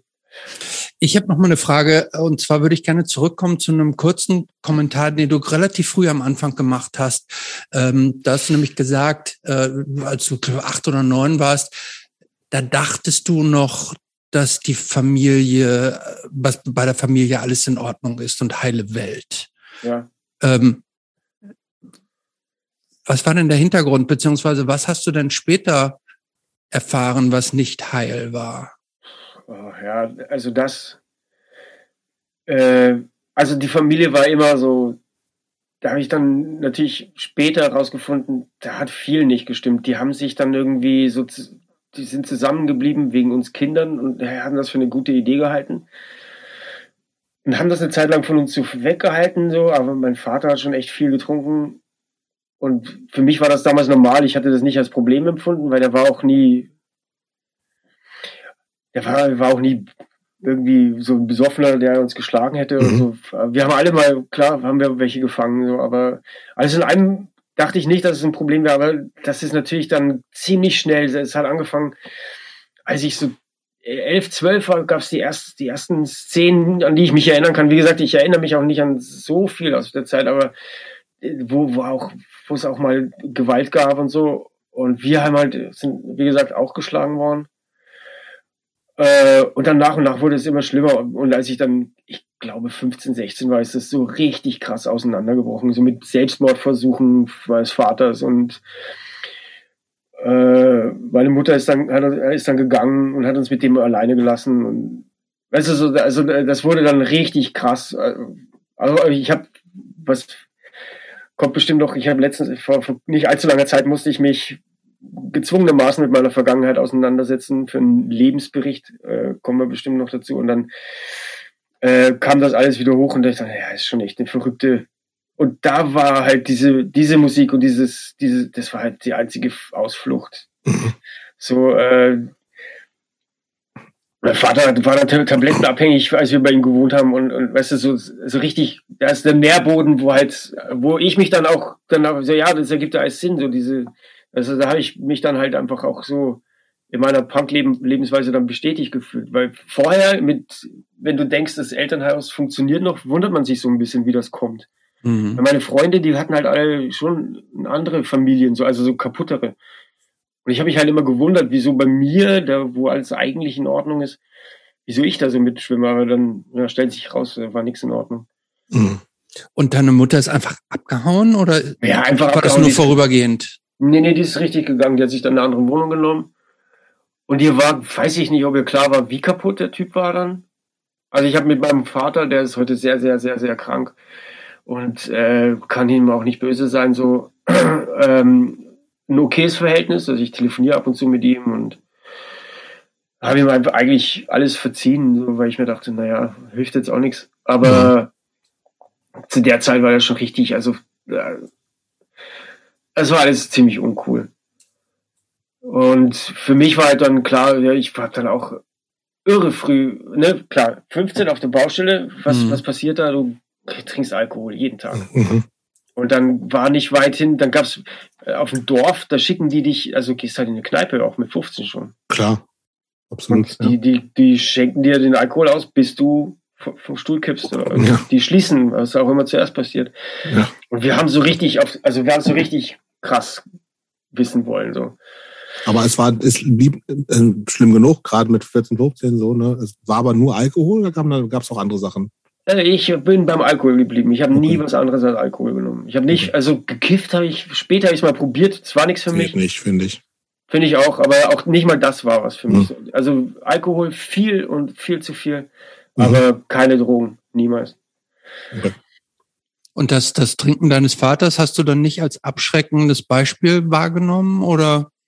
Nee, wie gesagt, das, das ist ja nicht üblich so, ne? Na gut, aber wenn ich, wenn ich ihn jetzt richtig verstanden habe, hat dieser Alkoholkonsum ja dann auch schon zugenommen und hat auch zur Eskalation der, der, der Reibereien in der Familie geführt oder, oder nicht? Ja, nee, das, äh, ich das falsch nee, verstanden? Das, das nicht, also erst nach der, nach deren Trennung, da wurde es dann wirklich, wirklich schlimm. Auch mit, weil ja in Kombination mit seinen Tabletten, die er dann genommen hat. Mhm. Äh, aber Nee, da konnte ich keine Verbindung herstellen zwischen dem, was der betrieben hat und dem, was wie ich da äh, quasi mich betäubt habe, um, um mhm. aus der Situation zu flüchten. Und dementsprechend gut lief es natürlich auch in der Arbeit für mich, klar. Aber ich brauche ja nicht erzählen, dass ich, dass die äh, in, in der Firma, der meinte zu mir irgendwann, naja, wir übernehmen dich nicht nach der Lehrzeit und ich, ich bin dann einfach nicht mehr hingegangen, weil mhm. er rufte mich an, hey, du hast keinen Urlaub mehr, wo bleibst du? Und ich so, hey, schmeiß mich doch raus. Ja, ich hab, und ich so, ja, merkst du das? mhm. bin halt einfach nicht mehr hingegangen. Und das war es dann auch für mich mit der ganzen, bin dann ganz schnell, also, da war, wie habe ich ja erzählt, arbeitslos gewesen und nur damals haben wir schon relativ viel gespielt mit Eradicate, waren wir, glaube ich, re relativ häufig unterwegs. Ich war eigentlich die ganze Zeit in Regensburg.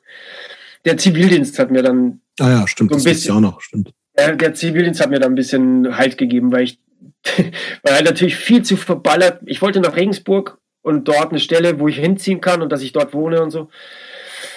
Aber damit, darum hätte man sich ja kümmern müssen. Und das war einfach nicht mein Ding irgendwie. Und dann bin ich halt irgendwie im, im, äh, in so einer Psychiatrie in Passberg dann gelandet, als, also nicht ich als Insatz, sondern als äh, ja. Zivildienstleister. Und da habe ich zum ersten Mal erfahren, dass Arbeit Spaß machen kann, wie man respektiert wird von anderen Leuten und wie der Umgangston sein könnte, wenn, wenn man in einem normalen Umfeld sich bewegt und so. Und ich bin das so gerne hingegangen und auch, also ich habe nach wie vor gefeiert und so und habe dann halt teilweise bin aus dem, die haben mich vor, so vom Feiern nach äh, dann halt in die Arbeit gefahren und bin da hingegangen so. Aber ich bin immer, also ich habe das sehr geliebt alles und wollte dann auch unbedingt Krankenpfleger werden, aber irgendwie habe ich dann keine Stelle bekommen und also Schulabschluss äh, sind wir nach wie vor. Und du hast also Hauptschulabschluss. Du hast Abge Ab Hauptschulabschluss und eine Lehre nicht zu Ende gebracht. Doch, doch, die Lehre, ich habe meinen Gesellenbrief gemacht. Wirklich super schlecht, glaube ich. Also Okay. Bahnbrechend schlecht, aber ich habe. Was war das Elektriker stand, eigentlich? Ich habe das nicht richtig. Ja, Elektro äh, Elektriker, genau. Ich bin einfach Elektriker. so. Hm. Ich war auch nie gut. Ich habe ich hab mich nicht dafür. Ich habe das nur gemacht, weil ich glaube ich nichts anderes bekommen habe. Weil wie mhm. gesagt, ich habe mich nicht drum gekümmert. Das war mir alles scheißegal. Äh, damals auch schon mit mit 13, 14. Was soll ich mich mit 13 für einen Job Das ist bewerben? absurd, das wirklich. Ist ja, ja. Das ist wirklich Quatsch.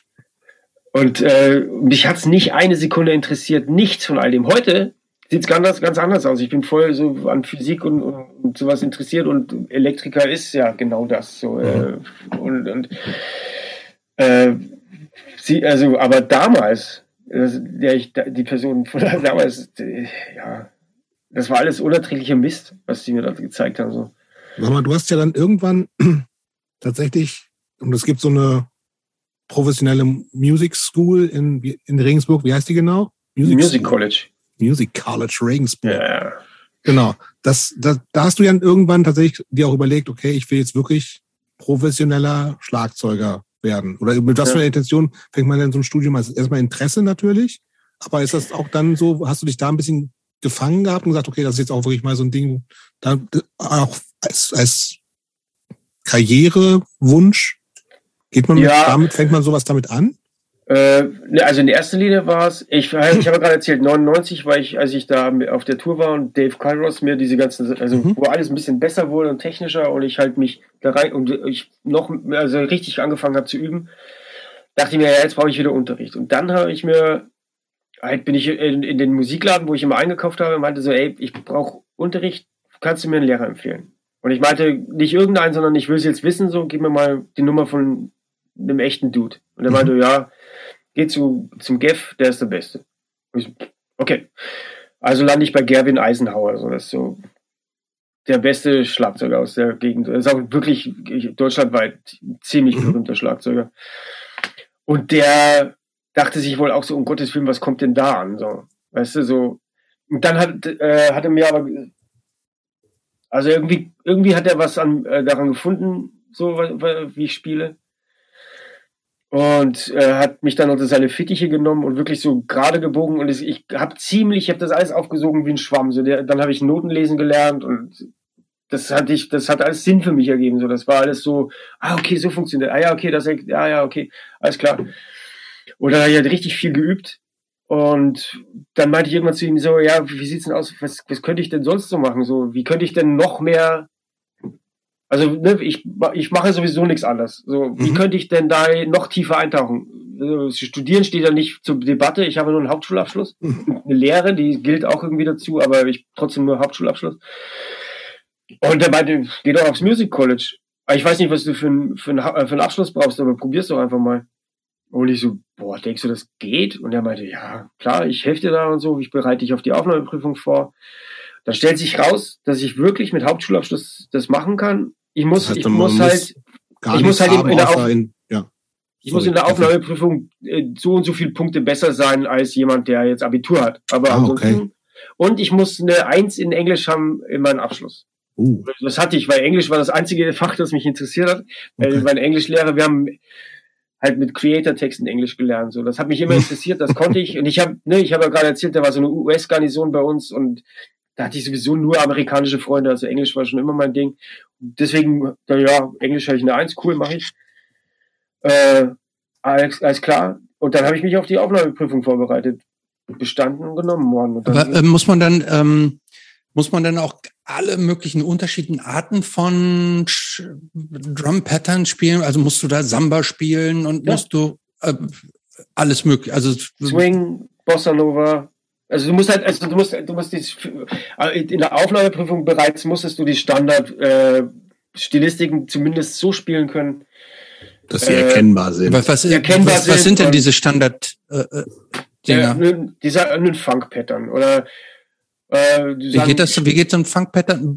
Nee. Trommel uns das doch mal leicht also, an, damit wir wissen, wovon du redest. Aber wenn du so, so ein sowas, ne? Ja, okay, das ist Funk jetzt. So, ja. Ah, Funk, genau. Oder, und dann hast du diese, ja, spiel mal ein Swing-Pattern. Bing, bing, de ding, ding, de ding, ding, de ding, okay. Ja, sowas halt. Okay. Bossa Nova. Dun, gatten, dun, gat, du, gan, gat, gat, dun, gat. Das ist gut. Und wie gesagt, ich hatte halt den Vorteil, dass ich schon immer interessiert war an einem so. Dass mir ne, normalerweise brauchst du einen Punker mit Bossa Nova nicht kommen. Mich hat es interessiert, weil ich halt so, ah, okay, und dann habe ich es bestimmt schon mal in einem anderen Song gehört. Und dann, naja, und dann musstest du in der Aufnahmeprüfung, weil, wo ich wirklich Schwierigkeit hatte, du, du hattest ja nicht nur Schlagzeug, sondern auch Gehörbildung und äh, Musiktheorie-Aufnahmeprüfung. Ich habe gebüffelt wie ein Irrer, weil ich ja, wie gesagt, ganz frisch Noten lesen gelernt habe. Und du musstest halt Skalen aufschreiben, musstest Akkorde aufschreiben, du musstest Akkorde hören, musstest Skalen hören. Und ich hatte halt, keine Ahnung, Aber trotzdem irgendwie hinbekommen alles so. Ich habe dann in Rekordzeit mir das alles draufgezogen. Und äh, ja, ich war mir auch sicher, ich das niemals, dass die mich da nehmen. So, da war ein, da war ein Trommler, der hat das tierische Jazz-Solo vom Stapel gelassen. Ich dachte mir, was, was soll ich denn jetzt hier so? Das heißt, die nehmen nur eine bestimmte Anzahl an Leuten und ja, weißt genau. du, was, was so die Quote ist? Wie viele bewerben sich? Wie viele werden genommen? Nee, weiß ich nicht. Aber okay. das ist schon, also nicht ganz einfach. Also das mhm. ist schon, also auch äh, das Ausleseprinzip so irgendwie ja, gut genug ist. Und, äh, und dann auch wenn dementsprechend viele Leute sich beworben haben, wird halt da auch wieder ausgewählt. Ist das nicht so ein Ding, auch was man, also ist ja so eine, also es nennt sich, habe ich gerade mal nachguckt, staatlich anerkannte Berufsfachschule für Rock, Pop und Jazz. Genau. Ähm, ist das also ein privates Ding, aber wahrscheinlich, ne? Äh, aber staatlich anerkannt, genau, ist privat staatlich anerkannt, halt genau. Ja. Also, okay. Kostet das Geld eigentlich? Das kostet Geld, aber weil es staatlich anerkannt ist, bist du, also gibt es Zuschüsse und bist, kriegst BAföG äh, ah, okay. und so weiter. Äh, ich habe irgendwie, ja, schon eine Schulgebühr zahlen müssen, aber es mhm. war nicht so viel und das hat sich dann irgendwie, irgendwie habe ich es hinbekommen. Kann mich aber nicht mehr so genau erinnern, weil mhm. mich das, ja, wie gesagt, nicht so interessiert hat alles. Aber mit, mit was für Intentionen hast du da gestartet, dass du gesagt, okay, das ist jetzt auch wirklich was, mit dem ich irgendwann mal, also du bist so Anfang 20, ne? Ja, genau. Wo und da wollte ich, halt, ich wollte einfach ein besserer Schlagzeuger werden. Also ich war so ein Riesenfan von Gerwin, weil mhm. er so, so wahnsinnig gut Schlagzeug spielt. Das ist ein Jazz-Schlagzeuger, ne? Genau, mein Lehrer damals, ja. Mhm. Und äh, von äh, Dave Kylros und ich dachte mir, okay, wie wird man denn so gut? Und der meinte, ja, mein, mein, mein Lehrer war halt so, der war halt so Rudimental Champion und der hat mir das ganze, die Technik beigebogen und ich habe das halt dann in Death Metal angewandt. Und ich dachte mir, cool, dann suche ich mir doch auch einen Jazzer oder irgendwie mhm. sowas und versucht, das in meiner Musik anzuwenden. Das war die einzige, das einzige Ziel, das ich hatte. Also ich kein so Karriere-Ding, wo du sagst, ich mache da jetzt auch mal, als, das macht das als Job oder so. Das war damals nee, gar keine Rolle. Erstmal nicht, nee. Das, okay. das, das, das, hat mich auch nicht weiter interessiert.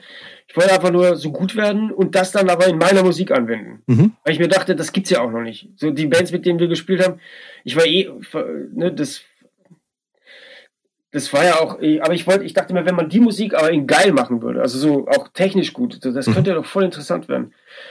Und ich glaube, wir hätten das auch gemacht, wenn die, wenn die Band damals irgendwie weitergemacht hat, aber ist ja dann, also ich, ich habe ja dann weitergemacht, also wurde, wurde ja immer ernster und so, aber mhm.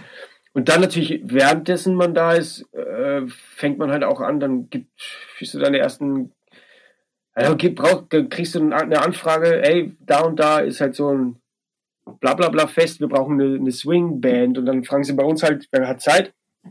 Und zum Beispiel ist vorgekommen, und dann haben halt mein Freund Bernhard, der, der, war Pianist und der hat einen anderen Freund, dann haben wir da halt gespielt und haben halt die ersten paar Euro verdient mit, mit so, ja, so, so, Standards, die wir da gespielt haben. Und, du hast ja vorher in dem ganzen Kram überhaupt nie eine Rolle gespielt hat und so, gab halt Spritgeld vorher immer und so, ne, maximal. Genau, und jetzt auf also einmal kriegst du 50 Mark oder 5 ja. Euro gab's dann schon. So, oh, oh, ja. krass, so, vielleicht, vielleicht ist da noch mehr drin. Und ich habe auch dann schon, im, als ich im zweiten Jahr war, habe ich angefangen zu unterrichten dort. Also nicht am College, sondern da war natürlich auch eine, eine Musikschule noch dabei. Und da habe ich dann einen Tag Unterricht bekommen von denen. Und dann ging das ziemlich schnell, dass ich halt da gemerkt habe, ich brauche brauch ja eigentlich gar nicht mehr wenn, wenn das durch ist, vielleicht schaffe ich es ja irgendwie, dass ich dann nicht mehr in der Kneipe arbeiten muss. Was ich aber mhm. doch noch lange gemacht habe, aber es war eine andere Entscheidung. Das hat was mit was anderem zu tun. Aber ich dachte mir so, ja, vielleicht geht da doch noch einiges. Und es hat halt einfach auch viel mehr Spaß gemacht, als ich dachte. Mhm. Auf wie lange war, ist das Studium angelegt? Äh, das, du kannst zwei oder drei Jahre da sein. Also das ist, das ist nicht ein Semester, weil das ist ja eine Zulassung als Berufsschule. Aber ich war drei Jahre da und das dritte ist, da ist noch so ein pädagogisches Aufbaujahr mit eingebaut. Und bei aller, ne, das war halt so, das ist wahrscheinlich diese konservative bayerische Erziehung, die ich da durchlebt habe. So bei einem Punktum, egal was für ein Fuck-up ich war, ich habe immer alles durchgezogen. Ich habe niemals irgendwas abgebrochen. Mhm. Also ich bin zwar nicht mehr dahin gegangen am Ende der Lehre, aber ich habe die Lehre zu Ende gemacht und so. Mhm. Und so war es da auch. Für mich stand nicht zur Debatte, dass ich das dritte Jahr nicht mache. Weil ich mir dachte, nee, dann bin ich nicht zufrieden, weil ich will halt das zu Ende machen. Aber es hat ja auch offensichtlich Spaß gemacht, wenn ich dich richtig verstanden habe. Ja, absolut. Das, also da musste ich auch wirklich, äh, da gab es überhaupt, da, da habe ich ja richtig gebrannt für. und jeden Tag was Neues gelernt. Für, für, die anderen war das ja normal. Die kamen da ja an, konnten alle Klavier spielen. Für mich war das alles neu. Und man macht, du bleibst, man bleibt ja nicht nur bei einem Instrument. Ne? Du kommst sozusagen, bringst eins ja. mit und lernst alle möglichen anderen. Ne? Klavierspielen genau. hast du genau. gelernt, was hast du noch gelernt? Äh, Gitarre spielen habe ich da noch nebenbei beigebracht bekommen, weil wir hatten die Möglichkeit, ne, in dem pädagogischen Jahr musstest du einen Schüler haben und der, der quasi der Schüler war dein in dem Fach sozusagen und die Lehrer haben bewertet, wie du den unterrichtest. Okay. Und da hat ein Gitarren äh, einer aus dem dritten Jahr, ich war im erst, ersten, glaube ich, einer aus dem dritten Jahr hat, hat brauchte einen Schüler und ich meinte, ja, dann bringst du mir bei. Ich wollte schon immer Gitarre spielen. Mhm. Und dann haben die gesagt, ja, warum denn nicht? Dann habe ich halt da, da meinen Gitarrenunterricht bekommen. Ich meinte, ich, dann, ne, ich meinte, mich interessiert Country. Ich will Country spielen, auch für Gitarre. Weißt du, ich war für mich eher so ein Gag, aber es war ja. dann voll witzig. Und dann habe ich halt so auch nebenbei das noch gelernt. Dann natürlich musste es singen. Das war übrigens, ja, da war übrigens, da war die Wurzel zu diesem Gun Zu White Elephant. Zu The White, White Elephant. genau. Ja, und dann äh, musste natürlich auch singen, was immer ein Albtraum für mich war. Aber auch da habe ich mich einigermaßen durchgebissen. ähm, und du hast Chorleitung und äh, Ensembleleitung. Das sind lauter diese ganzen praktischen Fächer, die, die du hast. Also Chorleitung war immer das Allerschlimmste für mich. Aber auch da, also nicht alles macht Spaß, ist klar. Okay, aber, dann ist das aber irgendwann zu Ende, ne? Und mhm. dann stehst du da in Regensburg. Gab es eine genau. Band zu der Zeit? Ja, da war ich mit eben mit Holger von Superhelikopter, mhm. habe ich da äh, die, die Van Dogs oder Van Dogs oder so zusammen gemacht, auch mit meinem besten Freund Roland, auch aus Regensburg, der früher bei Growing Movement gespielt hat. Ah. Und ich hatte auch bei Used to Abuse kurzzeitig gespielt. Das war so eine Punkrock-Band auch von da, die relativ bekannt waren zu der Zeit. Da hat Fratz, äh, der, der das Vizo-Label äh, punk.de macht, der hat da Schlagzeug gespielt, dann haben sie den irgendwie rausgeschmissen. Der Name sagt mir irgendwas. Fratz Thun. Äh, und, und, und äh, Used to Abuse, ja, die spielen also irgendwie immer noch. Aber was da genau ist, weiß ich leider nicht. Waren mhm. super. Also die, wenn die, also wenn wir da gespielt haben, das war immer. Ich war halt dann irgendwann, als ich so damals angefangen habe zu üben, ich wurde ziemlich, ziemlich ernst mit allem so. Also schon noch der gleiche, ne, war immer albern so. Aber ich habe dann nicht mehr so viel getrunken. Mhm. Oder für eine Show sowieso nicht mehr. Und wollte halt immer, wenn, ich, wenn Musik gemacht wird, halt dann ein bisschen ernster so. Und da scheiden sich dann immer ganz schnell die Geister, wenn, ne, wenn äh, oder gerade bei so Punkrock-Bands. Klar. Ja. Und dann hat das halt deswegen auch nicht geklappt, weil, naja, es ist, wenn du nur Spaß haben willst und so und ein paar drei Akkorde schaddeln und dann sagt einer so, ja, aber lass doch da mal versuchen, so einen triolischen Lauf einzubauen, dann oh, ja. hau ab jetzt und so. Ja, ja. äh, Genau, und deswegen, pff, ja. Also keine ernste Band so richtig für dich quasi. Bisschen aushelfen hier und da, aber. Genau, also ich habe es schon immer ernst genommen und das mit den ja, ja. Dogs, da haben wir auch versucht, äh, da war, ich war dann ein riesen No Means No Fan zum mhm. Beispiel. Weil da lief das alles zusammen, was, was ich mir vorgestellt habe. An, an die habe ich die schon die ganze Zeit gedacht, an die und an Victims Family. Das müsste doch ja, auch deine Band sein. Genau, oder? das war, das war zu der Zeit, als ich dann im Studio war, das war, dachte ich mir, okay, das ist ja ungefähr das, was ich mir vorgestellt habe. Gerade No Means No und äh, so. Da, und dann habe ich mit Holger, der da auch Riesenfan ist, dann haben wir uns gedacht, wir machen jetzt, und da hatten wir dann auch eine Sängerin, weil ich, die hatte ich auch aus dem College, die hatte auch noch nie Berührungspunkte mit Punk, aber sie konnte irgendwie was damit anfangen und hat dann, dann haben wir auch eine CD aufgenommen, die ich im Nachhinein, also die Songs, das sind gute Sachen dabei. aber wir, wir, also wir dachten halt, wir machen jetzt eine Band und werden damit, und das wird professionell. Mhm. Und so funktioniert das aber nicht in der Musik. Habe ich immer wieder bemerkt. Du mhm. wächst da, du, du, du fängst an, du spielst Scheißshows über so und so viele Jahre, du spielst und du fängst nicht an und wirst eine große Band. Mhm. Und wenn du dann halt so, ne, es hat einfach leider nicht funktioniert und ich denke, da hätte man einfach noch zwei, drei Jahre noch viel, viel arbeiten müssen und viel Frust einstecken. Aber den langen Atem hatten wir dann nicht, zumal ich ja auch nach Berlin gegangen bin dann irgendwann. Wollte gerade sagen. Das wollte also, ich auch gerade sagen. Irgendwann muss es doch jetzt auch diesen Sprung geben. Ja, lass uns jetzt gerne mal nach Berlin, Berlin kommen. ähm, also in diesem besagten Tagesspiegelartikel, das, das mich das erste ist, wenn man nicht googelt, da steht der Liebe wegen nach Berlin, das stimmt auch? Ja, ähm, okay. ich war damals mit, mit Marlene zusammen. Richtig, ich erinnere mich. Ja, ne, die kennst du auch noch. Genau. Äh, und die, die, ist nach, die wollte ja immer nach Berlin und ich habe gesagt, boah, ey, als Musiker nach Berlin, ich bin doch nicht bescheuert. So, weil ich wusste, so klar, ich kann in, ich kann in die Jazzclubs gehen und auf Sessions mitspielen. Erstmal mhm. bin ich kein Jazzer, die, durch, durch, die durchschauen mich in den ersten Ich sehe das sofort. Was will der Metal-Dude hier? Ja, aber trotzdem hätte ich es versucht und dann dachte ich mir, aber hier Geld verdienen in Berlin zu der Zeit mit Musik, äh, Fehlanzeige. Mhm. Also habe ich halt, äh, ja gut, dann arbeite ich in Kneipen. Also gut, also dann zieht die nach Berlin und dann hatten wir eine Fernbeziehung und ich so, boah, ja, aber Regensburg ist auch irgendwie scheiße, ich hau jetzt doch ab. Und habe so am Samstagnachmittag beschlossen, irgendwann, ich gehe jetzt doch auch nach Berlin. Und dann, glaube einen Monat später war ich dann auch da. Und witzigerweise, mein Umzug war auch eine Show. Da hatte ich mit, mit Van Dogs, hatten wir ein Konzert im Silver Wings. Ah. Und da habe ich halt so einen Seesack und mein BMX mitgenommen und das war mein Umzug nach Berlin. Und äh, ja, bin dann einfach da geblieben und das war halt auch mit der Band. Das, da haben wir uns dann auch nicht viel vorgemacht. Genau, und dann war ich halt erstmal da und habe äh, angefangen, Kneipen zu arbeiten. Wollte gerade sagen, das ist so die Zeit, wo wir uns ja irgendwie auch wieder über, über den Weg gelaufen sind. Ich weiß ehrlich gesagt auch nicht mehr genau wieso, aber das waren dann viele so Kneipengeschichten, äh, immer wieder so. Und ich hatte genau. damals so, um dir mal kurz meinen Du bist, du bist mal in geben, Kneipen abgehangen? Also dann wirklich. tatsächlich eher um Matthias irgendwann zu treffen. Ach, ja. Club, Club 49, erinnere Club ich mich. 49. Ich und vorher gab es noch so einen Laden in Prenzlauer Berg. Irgendwas mit äh, Super 8 oder so. 8, 8 Millimeter. 8 Millimeter, siehst du? Genau. Ja, genau.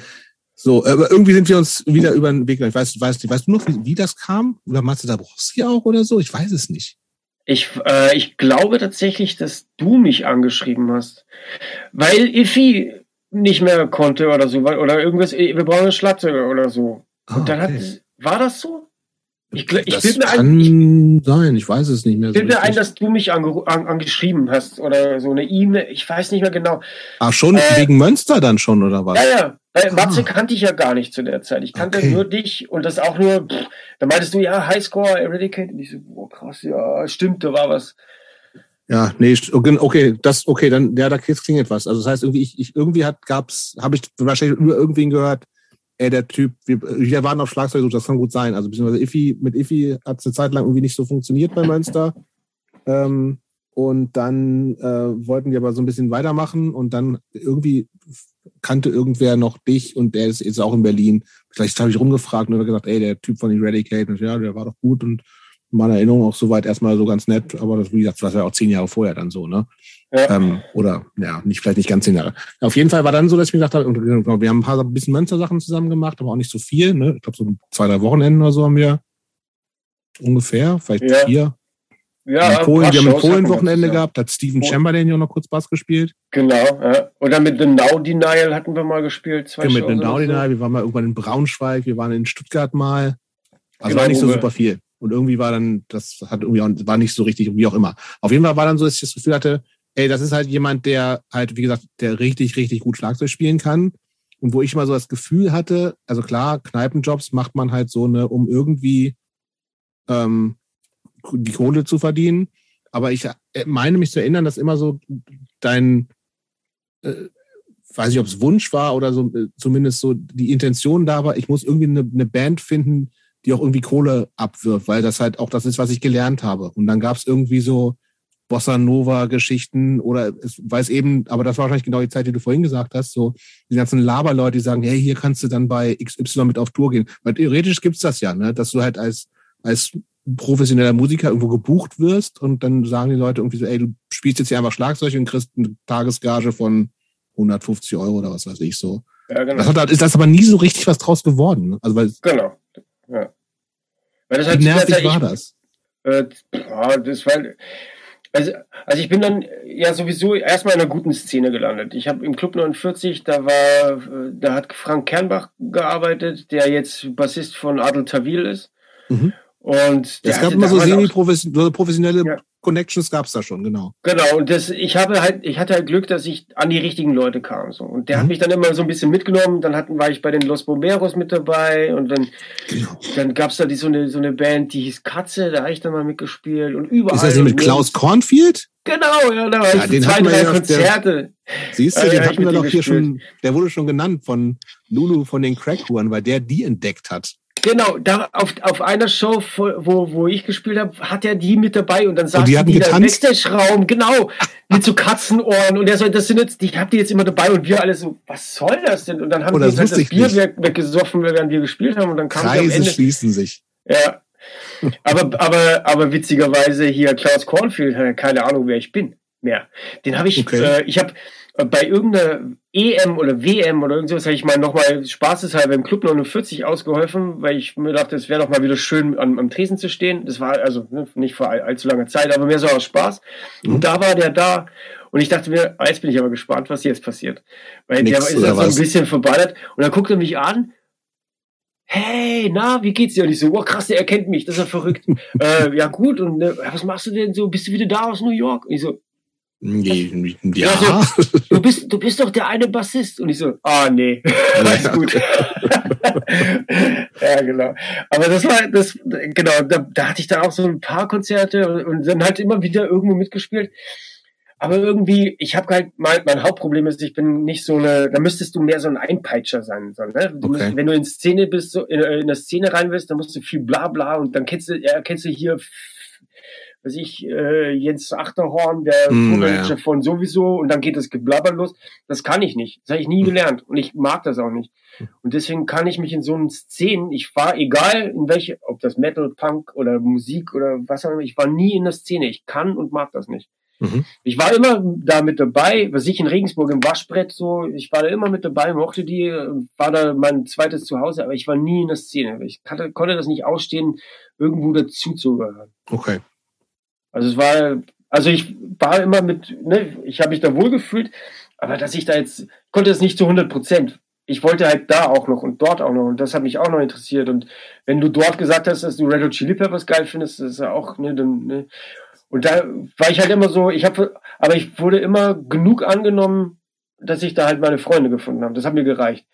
Aber das Hast du reicht denn halt so, nicht. hast du so bezahlte Jobs irgendwie so gehabt, die irgendwie so, so absurde auch, als, denkt, als Studiodrummer oder mal bei Peter Maffay mit auf Tour? Nee, leider Sowas? nicht. Das habe ich, das hab ich nie geschafft. Also, das hab- das habe ich nie so richtig geschafft. Äh, Weil, weiß auch nicht, ob ich das jemals wollte. So. Also, ne, klar, jetzt, jetzt auf jeden Fall. Jetzt, wenn, wenn jetzt ein Anruf kommt, ich könnte theoretisch, der schickt mir, weiß ich, die Leadsheets, ich übe zwei Tage oder je nachdem, wie viel Zeit ich habe, ich könnte dann auch, ich habe auch schon Sets gelernt über Nacht so. Das, Mhm. äh, jetzt, klar, jetzt geht das, weil das ja jetzt in den letzten zehn Jahren mein, wirklich mein Beruf, wurde, so. Aber Mhm. zu der Zeit, ich glaube ehrlich gesagt, hätte ich die Chance gehabt bei Peter Maffay zu trommeln, ich hätte, glaube ich, gnadenlos abgestunken, weil ich nicht genug, auf, nicht weil ich es nicht konnte, sondern weil ich es einfach, weil ich nicht die Erfahrung hatte, die man gebraucht Okay. hätte. Oder auch nicht, du musst halt so, also äh, der Weg, ein großer Teil dieses Handwerks ist einfach diese Überzeugung, du musst halt da kommandieren auf der Bühne, du musst halt eine gerade Persönlichkeit als haben, die- Schlagzeug spielender Ja, genau. Mensch wahrscheinlich. ne? und ich war halt aber zu, zu schüchtern. Also ich habe schon, ich konnte schon gut führen, aber nicht auf dem Level einfach. Da, müsste, Okay. da hätte noch einiges passieren müssen. So deswegen und dann wurde der Frust irgendwann so groß und dann habe ich ja auch eine Weile ganz aufgehört. Weiß nicht, ob du das mitbekommen hast. Ja, also Mhm. mit Musik. Ich wollte damit einfach, ich so zwei, ich glaube, locker drei Jahre. Ich hatte auch so ganz krasse Depressionen. Mhm. Also Ich bin auf 50 Kilo abgemagert. Mhm. Da erinnerst du dich bestimmt auch noch. Ne? So. Auf jeden Fall, ja. Und war dann, da war dann das Endstation Krankenhaus. Äh, Da Mhm. war echt, da war es dann irgendwann, irgendwann glaube ich 46 Kilo, als ich da eingeliefert, also als ich mich da eingeliefert habe. Und hatte da, ich glaube, eine Erkältung hätte mich da ernsthaft äh, in Bedrohung bringen können. So. Also gehe ich ins Krankenhaus und die haben mich dann auch direkt da behalten. Äh, Weil kurz vorher sich meine Mutter auch umgebracht hat und ich halt bei da gemerkt habe, so, ich stand da auf der Beerdigung oder ich habe bei der die Wohnung ausgeräumt mit meinem Bruder, ich habe nichts empfunden. Also da war nichts mehr so. Weißt du, Mhm. ich war völlig, völlig durch eigentlich mit allem. Und es ist ja klar, dass du so keine Jobs kriegst oder irgendwie kreativ sein kannst oder sonst irgendwas machen kannst. Ich habe einmal die Woche in der 8 mm Bar gearbeitet, dann irgendwann, weil ich alle anderen Jobs auch verloren habe. Mhm. Wenn natürlich so eine Person auch nicht in, hinter den Tresen stellen kann. Äh, und hatte halt das Glück, dass ich ein super günstiges Zimmer in einer uralten Wohnung hatte. So. In Kreuzberg da noch. Ja, genau. Mhm. Und ja, das war, ich dachte mir ernsthaft, ja shit, das war's, weil ich nie auch keine Ahnung hatte, wie ich da wieder rauskommen soll, jetzt aus der Nummer. Du hattest ja auch eigentlich nichts anderes, ne? Du hast ja nur Schlagzeug gelernt und sonst hattest du ja auch eigentlich nichts, ne? Ja, ja, auf eine Art, ja. Also Oder? Also ich hatte irgendwie so meine Pflegeberufe, ich hatte auch eine Weile als so individuelle Schwerstbehindertenbetreuung gemacht. Mhm. Man, aber ja, genau. Also ich wusste ja ich überhaupt nicht, wohin mit mir auch. Und das mit deiner Mutter kam das überraschend? Kommt drauf an. Ich hatte ja jahrelang keinen Kontakt mehr mit ihr, deswegen kann ich es nicht so richtig sagen. Äh, mein Bruder hat mich angerufen, äh, Mutter ist tot und mir war klar, dass die nicht an, eine, an einem natürlichen Tod gestorben ist. Also mhm. weil auch, also dazu gesagt sei, aus meiner Family haben sich fast alle umgebracht. Also so, mein, meine Oma hat sich im Altenheim erhängt, mein, mein Onkel hat sich erhängt, als ich ein Kind war. So. Oder nee, da war ich schon Jugendlicher tatsächlich. Aber ein anderer Onkel hat sich äh, umgebracht, als ich Kind war. Also mein ganzes Leben lang war das schon so. Und deswegen war mir das auch irgendwie klar. Mein Vater hat es auch schon mal versucht und so. Also ich bin da so echt irgendwie so, so oft in Berührung gekommen damit, mhm. dass man das auch nicht mehr so an sich ranlässt irgendwann mal. Also aus, aus Selbstschutz auch so, weil das macht, macht dich ja fertig. Naja, und das, äh, ja, und aus dem Krankenhaus raus und witzigerweise so der erste Tag, wo, wo ich mal wieder bemerkt habe, dass die Sonne scheint, nach vielen, vielen Jahren wirklich. Und ich mir dachte so, ach, irgendwie, dann saß ich da mit einem Kaffee und dachte, oh, ja, vielleicht geht's ja doch weiter. Weiß man ja nicht. Also es war so ganz frisch aus dem Krankenhaus. Das erste, was ich gemacht habe, ich habe mir einen Kaffee geholt. Wie lange warst du da? In, in dem Krankenhaus? Mhm. Nur zwei Wochen oder drei. Ah, ja, okay. Das war so, so eine, Um dich so körperlich wieder aufzupäppeln eigentlich. Und auch überhaupt so mein, eine, ich habe da so, so, so Medikamente dann bekommen und, und Therapie angefangen mhm. und so. Und zum ersten Mal halt Hilfe zugelassen. Weil das war, das stand vorher auch nicht zur Debatte, dass da irgendwer helfen könnte. Naja, und, äh, und da ruft dann Yoshi an. Von, von ZSK. Er meinte, hey, ich, ich hatte eine Nummer von Jobs, der meinte, du kannst ganz gut Schlagzeug spielen. Und ich so, boah, fuck ja, dann müsste ich erstmal wieder. Und aber das habe ich ihm nicht gesagt, aber dann meinte ich so. Moment, äh, Jobs, du hast den an ZSK vermittelt? Wer denn ja, sonst? Hat er. Richtig, ne? Wer denn sonst? Also da, genau, da ist die Geschichte. ZSK kommen ja aus ähm, Göttingen, äh, wo ich auch lange gewohnt habe und die sind ja alle dicken jünger als ich. Ja. Und die waren immer so die Nachwuchs Skatepunks, die haben ja früher ähm, noch mehr, noch mehr so einfach so Funpunk gemacht, ganz am Anfang. Ja. Sonderzug zum Papstbesuch und sind, die haben immer so eine, die, wo wir so als äh, Stock im Arsch, DIY, Emo, äh, Dudes und Dudettes gedacht haben, boah, ey, was wollen die kleinen Rich Kid äh, Skatepunker hier? Die waren schon, die haben gut, die haben immer so, die sind auch mit Operation Ivy T-Shirts und das war schon gut, aber ja. die hatten halt einfach so Funpunk gemacht, hatten immer so einen kleinen Koffer auf ihren Konzerten dabei und haben dann Duplos verteilt und so. Also wo du sagst, boah, ey, das ist immer, also ultra uncool. Aber die waren natürlich eigentlich nett und, und cool. Ja. Und ich kannte jetzt so ein bisschen und ich habe in der Zeit halt schon angefangen bei Peter zu arbeiten über den, über quasi äh, Matthias Vorgänger bei ZSK, Flori. Das war lange Zeit Kollege von mir. Ja. Ähm, der ist aber nach, äh, nach, die Band gab's da ja schon nicht mehr. Also sie hatten sich aufgelöst 2004 oder sowas, glaube ich, ne? Ein paar Jahre vorher. Oder gab's ja? Nee, die ja, gab's nicht genau. mehr, ne? Also weil, weil nee, die Flori, gab's nicht mehr. Flori, was der Bruder von Yoshi ist, also sind zwei Brüder in der Band, der ist in die USA gezogen, auch der Liebe wegen, ist da immer noch. Und äh, irgendwann meinte Yoshi, den ich natürlich auch dann kannte und so darüber, ey, äh, wir wollen wieder spielen. Das war, glaube ich, erst am Anfang nur so paar Für vier Festivals Konzerte oder sowas, ne? Bei der Anruf Vier Konzerte. Ja. Genau. Und der, der hat mich gefragt, weißt du, irgendwie, du kennst ein paar Leute, kennst nicht irgendwen, der Schlagzeug spielt, der Schlagzeug. Jemand, der auch sozusagen nicht nur so hobbymäßig das macht oder irgendwie für die, der auch so größere Bühnen vielleicht machen könnte, habe ich dann sofort an Matthias gedacht und, und habe dann offensichtlich äh, oder habe dann, das weiß ich natürlich noch, ähm, Yoshi gesagt, irgendwie hau den nochmal an und äh, wusste aber tatsächlich nicht, dass er sozusagen, also ich wusste, dass du eine echt schwere Phase hattest, so, das war schon auch offensichtlich. Auch ne? zu sehen, ja. Ja, genau. Aber natürlich auch, äh, ähm, wir waren jetzt nicht so eng, dass ich das irgendwie, also ich glaube, du hast auch nicht viel drüber geredet, so, ne? Und also ja, ich ja, habe mich auch zu Hause angeschlossen, so, weißt du. Genau, genau.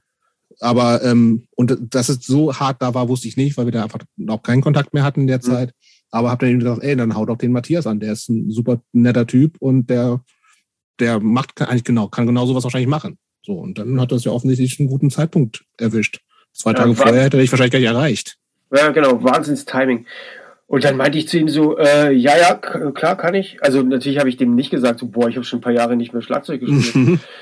Äh, es stimmt nicht ganz. Weil meine ersten Gehversuche hatte ich dann auch wieder bei äh, Francesco, mit denen habe ich auch noch eine Weile gespielt. Stimmt. Ja, ja, mit, aber das, äh, da, da, hatte ich zum ersten Mal wieder Sticks in der Hand und mal so, ah ja, stimmt, so war kennst das. Kennst du die, Christopher? Nee.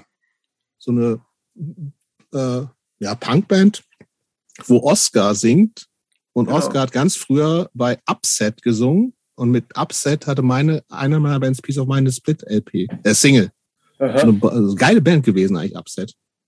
Die hatten ah, so eine, einen so geilen Song, der hieß, der hieß, das will ich noch kurz sagen, der Titel von dem einen Song ist, äh, warte mal, das fand ich so witzig, äh, Dragon Heart ripped out uh, with a golden heart, uh, with a golden knife called Schwert. Oder sowas der Art. Das fand ich sehr gut. War eine gute Band, aber egal. Ja. Sorry. Ja, bei denen hatte ich, aber dann ist da äh, Markus, der hatte dann auch äh, mit seinen Driftwood Fairy Tales ein bisschen mehr Erfolg gemacht, ja, ich mach das hier jetzt. Und dann hat sich das auch wieder erledigt. Und dann hat, dann kam eben der Anruf und dann wusste ich so, okay, ich kann ja noch spielen dadurch, weil wir da so ein paar Proben hatten und so. Und da auch ein paar Songs geschrieben haben. Ja, äh, weiß jetzt nicht, ob ich mir das zutraue. Dann meinte er, pass auf, wir sind ja, äh, dann meinte ich halt zu ihm, ja, ja, kann ich, klar. Weil das, das hatte ich halt so schon immer gemacht. Kannst mhm. du das? Jupp. Rausfinden, wie es geht, kann ich dann ja immer noch.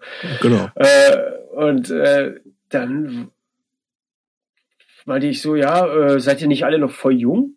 Weil ich kenne ja, es war halt eine Kid-Band und ich mhm. fand die damals, also ich, ich, ich habe Poison Idea geil gefunden. Ich fand die natürlich kacke, klar, aber, aber ich habe die, also die kanntest du, aber die kanntest die aber schon, die Band. Das war für, kannte das man für, schon irgendwie. Ja, das war für mich eine Band, die, die waren für mich im Bravo, wo, wo sie aber, glaube ich, nie waren, aber aus irgendeinem Grund dachte ich, das wäre so. Wären sie vielleicht auch gerne. Das war so ein, ja, wie gesagt, so richtig ernst genommen hatte ich die damals auch nicht so richtig. War nett und so, aber wollten, waren immer so ein bisschen so, ah, so. Genau. Ja, dann, Band, meinte ich, so. meinte ich zu ihm so, ja, was seid ihr nicht, ich bin ja schon was älter, so seid ihr nicht voll jung noch? Und er so, ja, aber wir sind doch auch älter geworden. Ich so, ja, ach ja. ne? Stellt sich raus, dass wir ungefähr das gleiche Alter haben. Ich so, ach so, naja, dann äh, ist ja cool. Ähm, ich so, ja, gerne, welche Songs, kannst du mir da was schicken? So, ich kenne jetzt halt nichts von euch. Und dachte mir halt, ich wusste auch nicht, was mich erwartet. Und dann höre ich das und dachte mir, ja, das ist ja schöner, schneller Punk, das kann ich ja klar spielen. So. Und dann habe ich halt ein bisschen wieder geübt und so. Und dann merke ich, ja, es geht schon. Dann das weiß, musikalisch Probe. ist das ja auch nicht so anspruchsvoll gewesen seinerzeit. Ja, das Schlagzeug oder? ist, finde ich, das ist schon schwer. Also das kann okay. nicht jeder. Das ist erstens mal sau schnell, zweitens mal, was sind da schon ein paar Sachen drin? Also das wird da gerne unterschätzt, aber diese die Sachen. Weil Flori immer sagt, er wäre so ein ultra schlechter Schlagzeuger gewesen. Das wäre mir aber auch nicht aufgefallen. Ja, aber das war ja auch früher. Also, ich, ja. wie gesagt, das habe ich nie gesehen und ich kenne Flori auch. Ich habe den einmal getroffen, leider nur. Ja, ja. Zweimal maximal. Aber das ist ja auch, das war ja, also das ist ja auch erst die letzten paar Jahre so professionell geworden. Als ich da eingestiegen bin, war das schon noch sehr, sehr, also so rumpelig, möchte ich mal sagen. Mhm. Also wir haben halt, also war, wir haben nicht zum Klick gespielt oder so. Das hätte ja auch, das hätten ja ich glaube, Yoshi hätte es auch nie geschafft, so, weil, also ne, jetzt nicht, äh, sondern der war ja kein, kein Musiker oder so, der, der mhm. wusste halt, okay, das sind die Akkorde und die, die sind halt durch viele Spiele, halt, haben sie sich halt gut zusammengespielt. Aber er hat sich selber auch nie als Musiker bezeichnet und meinte so, naja, wir spielen jetzt mal die vier Shows und so und dann kriegst du da 100 Euro pro Show, ist das super, oder? Und ich so, ja, voll geil, ich freue mich drauf. Dass das weitergeht, hätte damals ja auch niemand gedacht. Wie groß waren diese Shows? Also äh, relativ groß. Wir haben das erste Konzert war ich glaube, das erste Konzert war in Hamburg in den Docks. Mhm. 1200 Leute. Das war meine erste große Show. Ansonsten waren dann für mich auch nur immer die kleinen. Also da ich, ich, ich habe mal vor 300, 400 Leuten gespielt, aber das war alles so, weißt du. Und da standen 1200 Leute und meine erste Show mit denen und dann bin ich echt nervös geworden. Weil ich halt auch überhaupt, ich bin halt eher so dann der böse Typ. Ich bin halt immer so, oh, okay, shit, ja. Ähm, und dann die nächste Show war dann, glaube ich, gleich äh, mit den Donuts in Münster äh, auf, auf, die, auf ihren äh, in der, mit vor 5000 Leuten oder so. Und dachte mir, oh du Elend, du. Und dann haben wir noch in Berlin im, im Festsaal Kreuzberg gespielt und noch irgendwo. Habe ich jetzt vergessen, wo. Und da dachte ich mir, wow, das war schon fett, jetzt hat mir schon gefallen. Mhm. Und dann hat sich halt herausgestellt, dass die halt besser angekommen sind, als sie gedacht hätten und haben halt weitergemacht. Und ja, da war halt nahtlos erste, dann aber eigentlich auch. Eigentlich auch nahtlos, ja. Da war halt die erste Probe dann. Und ja, da meinten sie, ja, jetzt ist cool, fand ich fand mal ganz gut, wir melden uns bei dir. So. Am nächsten Tag hat, hat, hat dann, ich weiß nicht, ich glaube, Yoshi angerufen, meinte, ja, ich kann das gleich sagen, das ist, du bist dabei, alles cool. War dann, das war dann auch so zum ersten Mal. Und ne, parallel habe ich dann auch erst zum ersten Mal wieder tagsüber gearbeitet in so einem Klamottenladen. Einfach nur, um mal wieder, ich dachte mir, ich muss jetzt einfach raus aus der Nachtarbeit. Ich muss, das hat mich so ausgezehrt, ich muss einfach einen normalen Job arbeiten.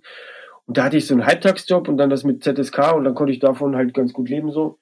Weil ZSK alleine, davon kann man, kann man ja nicht leben. Also wie gesagt, ich bin da aber halt nur Schlagzeuger. Ich mache da sonst nichts. Ich mache da kein, kein Songwriting und nichts. Ich habe damit nichts zu tun. Mhm. Ich kriege halt, ja, so sind die Songs und dann wird das gespielt und gut ist. Und äh, aber es ist auch völlig okay für mich. Ich habe da auch keinerlei, weil ich so halt in die Band gekommen bin. Das war halt, ja, wir brauchen einen Drummer und dann habe ich halt die Songs gelernt. So. Ich habe da auch überhaupt keine Ansprüche. Dafür habe ich ja jetzt, dafür habe ich ja meine eigene Band, wo in der ich mich halt so aus. Weil da ja auch das, das war aber relativ zeitgleich sogar, ne? Zwei Jahre später, ja, 2013. Ah, okay. Okay, mein Freund ja mein Freund Dominik Glöckner, der früher. Also Space Chaser sprechen wir jetzt drüber. Genau, ja, ja. Hm, das habe ich so verstanden. Ich würde aber noch mal ganz kurz zu äh, ZSK. Ähm, wie, wie, wie ging es denn denn in, jetzt nur in ganz großen Schritten weiter? Irgendwie Reunion, vier Shows gespielt, du bist dabei. Ihr habt dann ja auch irgendwie neue, ähm, neue Alben, äh, neue Alben aufgenommen.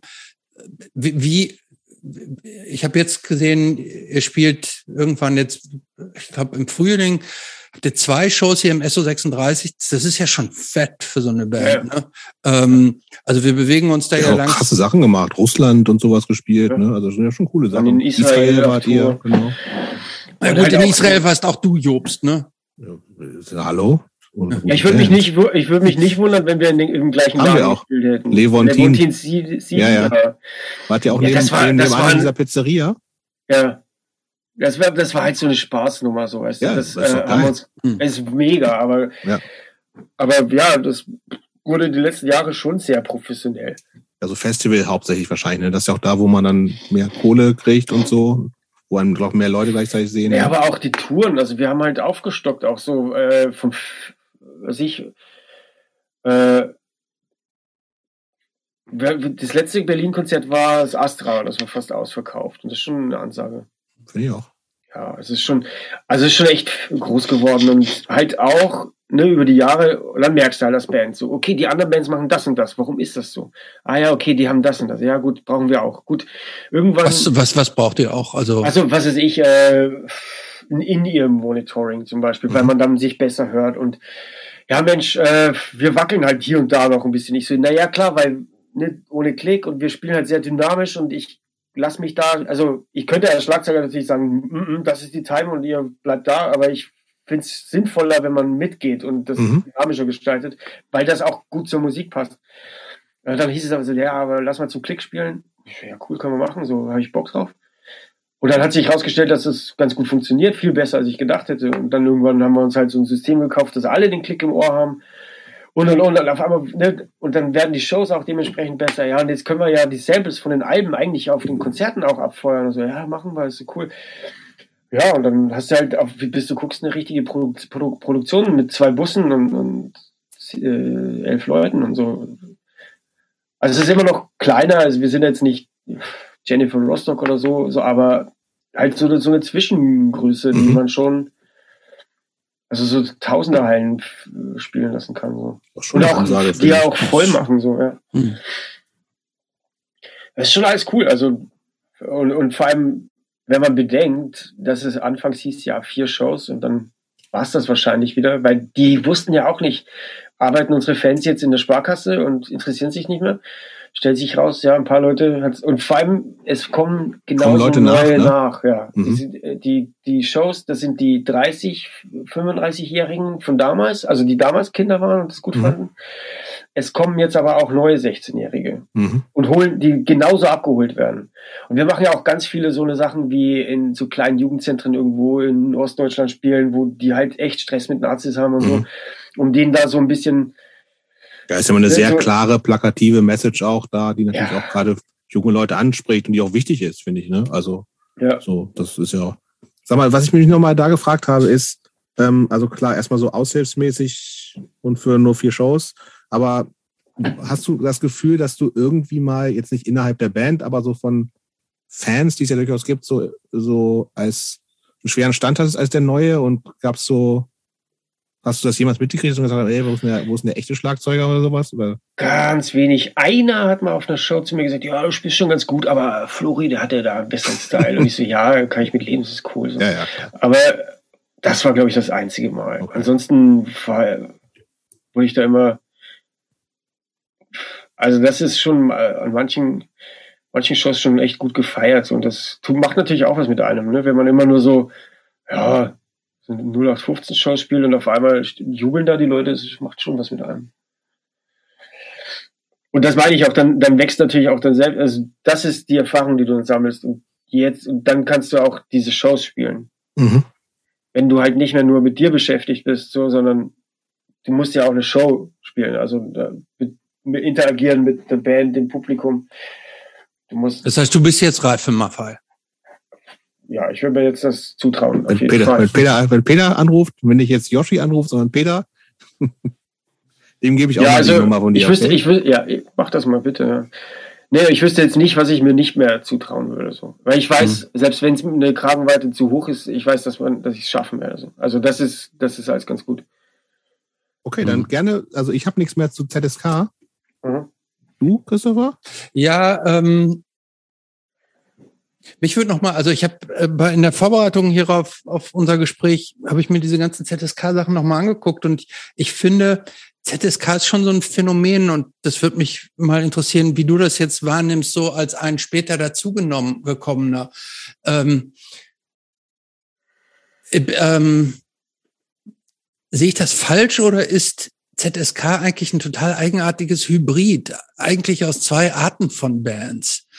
Nämlich äh, auf der einen Seite gibt es so eine sehr deutliche plakative politische Message. Hm? Dieses mit gegen Nazis, ein Antifaschister, das alles. Das ist ein sehr klarer roter Faden, so quasi so aus der Tradition des Deutschpunks. Aber gleichzeitig ist die Musik eigentlich was anderes. Nämlich ja. so, so ein bisschen so Fat Rack, Epitaph mäßig. Und in dieser Kombination gibt es keine andere Band, oder? Ja, genau. Das ist, das ist so deren äh, Unique USP. Selling Point. Yeah. Äh, das ist so, genau, das ist auch das, was mich damals, weil ich mir dachte, so, also sehr, wie du schon sagst, sehr ganz klare Message, 100% äh, links und auch. Äh, und auch nicht subtil, sondern. Nee, genau, so, mhm. ja, absolut. Und halt gute Texte. Yoshi, ich finde, Yoshi schreibt sehr gute Texte. Äh, der macht das ja, also das ist ein Unterschied, ob du plakativ bist, weil du es nicht besser kannst, oder weil du plakativ bist, weil du das willst. Mhm. Äh, und der macht es halt, ich finde, der schreibt super Texte und holt die Leute halt auch damit ab, so, das ist schon alles echt gut. Und genau, die Musik halt nicht dieser Deutschpunk, das war, war wovor ich mich gefürchtet habe. Ich, oh, mit Deutschpunk kann ich ja so gar nichts anfangen, eigentlich. Mhm. Also gibt natürlich Ausnahmen, aber so alles in einem wüsste ich nicht, ob ich mich im Deutschpunk wohlfühlen würde. Äh, und dann waren die auch so halt so US Melodic Punk Rock. Ich so, ja, du, das, das mag ich ja doch. Also das gefällt mir auf jeden Fall. Also. Mhm. Ja, durch, ich finde aber, dass es durchaus mit dir auch härter geworden ist. Also ich weiß nicht, ob das mit dir zu tun hat, aber die neueren Sachen, dann teilweise. Ja, die ich, bin auch, ich bin kein Fan, muss ich ganz ehrlich sagen, ja, ja, musikalisch. aber da sind teilweise Sachen dabei, wo ich sage, boah, das ist aber ganz schönes Tempo auch und geht so ähm, nach vorne. Wie gesagt, ich, ich schätze alle in der Band, die ich kenne, den neuen, den ganzen neuen, den neuen Gitarristen jetzt, den kenne ich nicht zum Beispiel. Mhm. Aber Yoshi ist ein super Typ, Eike ist ein super Typ, du bist ein super Typ, Flori war super, der Benny war super. Wie, Benny war super, ja. Wie, wie läuft das denn dann jetzt finanziell eigentlich für dich? Du hast vorhin gesagt, irgendwie du musstest Klamottenladen jobben, um über die Runden zu kommen. Wirft das jetzt genug, so genug ab, dass du ja. davon leben kannst oder musst du nebenbei jetzt immer noch im Klamottenladen oder abends in der Kneipe? Nee, nee, ich bin, äh, ich bin seit, glaube vier Jahren in, in, Vollzeit als Musiker. Unterrichte halt noch. Also es ist so, das ist auch, ich habe ja aufgehört zu unterrichten dann, als ich nach Berlin bin, weil ich dachte, ich, äh, also ich liebe Unterrichten. Das ist für viele, für viele Leute ist das ein, ja, mache ich, weil ich halt mit meinem Bands kein Geld verdiene. Und genau. dann sind es so gefrustete Lehrer und damit ja, konnte ja. ich noch nie was. Ich, ich, da, die Gefahr war mir zu groß und ich dachte, ich unterrichte erst wieder, wenn ich was gemacht habe, das, das, vor dem ich selber genug Respekt habe, dass ich das Gefühl habe, ich habe hier was weiterzugeben. So. Du unterrichtest Schlagzeug richtig auch, ja, oder, genau. oder auch, alles, auch Klavier nee, und nee, Gitarre nee, und alles? Nur Schlagzeug und ich äh, mache äh, ich habe auch mal so ein Kitas mit Kids gemacht, so das war aber dann nicht mein Ding. Obwohl ich die Arbeit mit Kindern liebe, ich bin, ich habe mir so ein Konzept erarbeitet. Das ist, glaube ich, echt relativ, relativ unique. Auch ich mache äh, mit Fünfjährigen schon ah, Schla Schlagzeugunterricht und eigentlich klappt das bis äh, klappt das immer mit jedem. Ich habe da so, ich habe mir das so zurechtgelegt und ich habe, glaube ich, begriffen, wie Kinder lernen irgendwie oder ist auf jeden Fall schaffe ich es wirklich jeder, der bei mir kommt, die, die lernen Noten lesen, die lernen, wie man einen ordentlichen Groove spielt. Das schaffe ich eigentlich fast bei jedem. Und das ist halt, das, deswegen läuft das auch da ziemlich gut mit dem Unterrichten. Und das macht, das ist halt wirklich ein Job, der mir sehr viel Spaß macht auch. Und dann halt das Touren. Ich liebe es, auf Tour zu sein.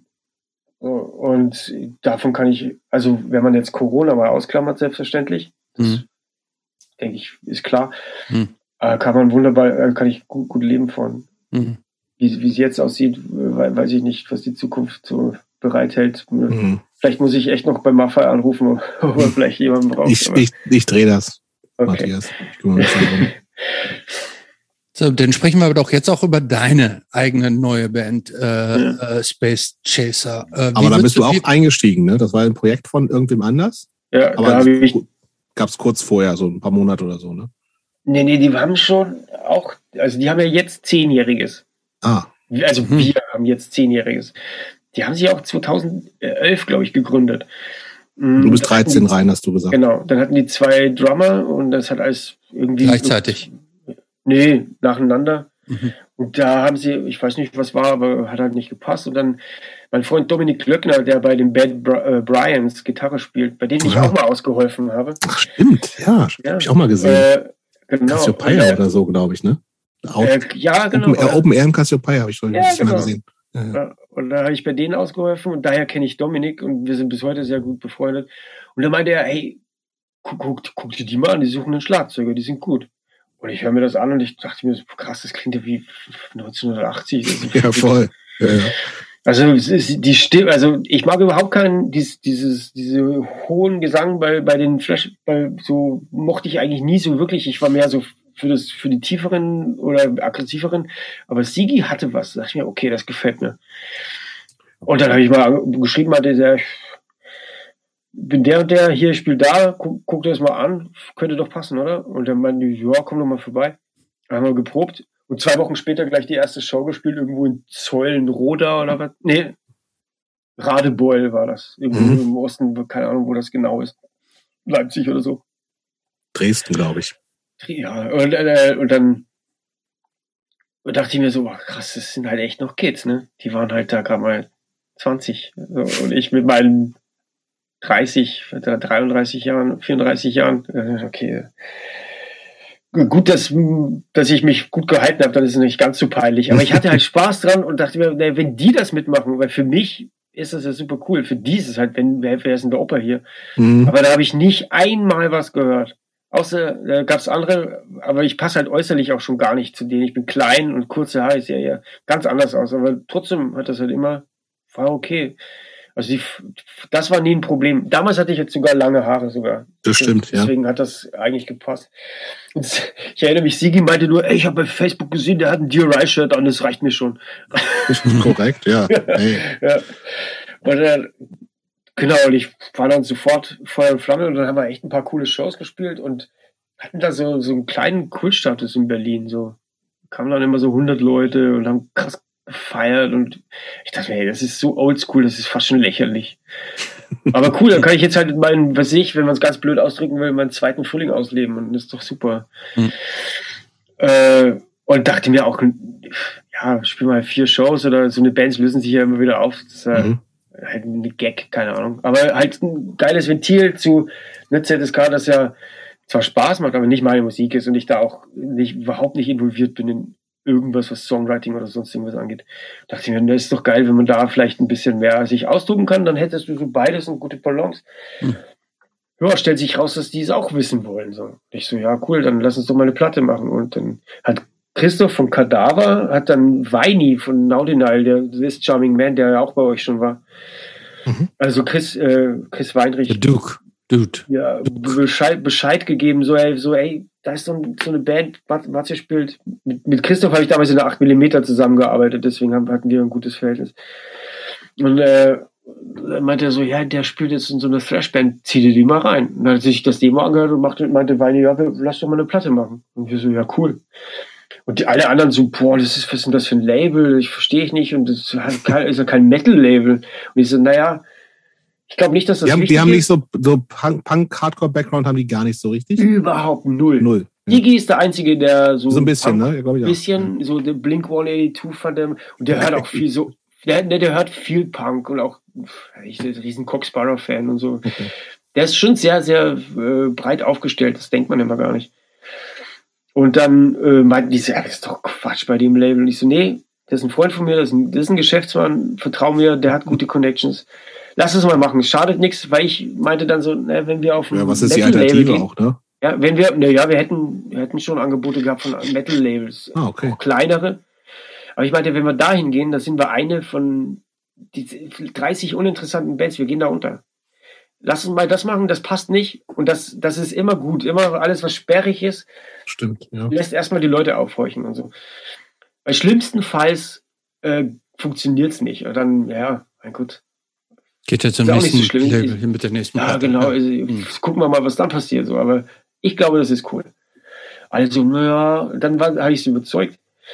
Wir hatten dann auch zeitweise mit, äh,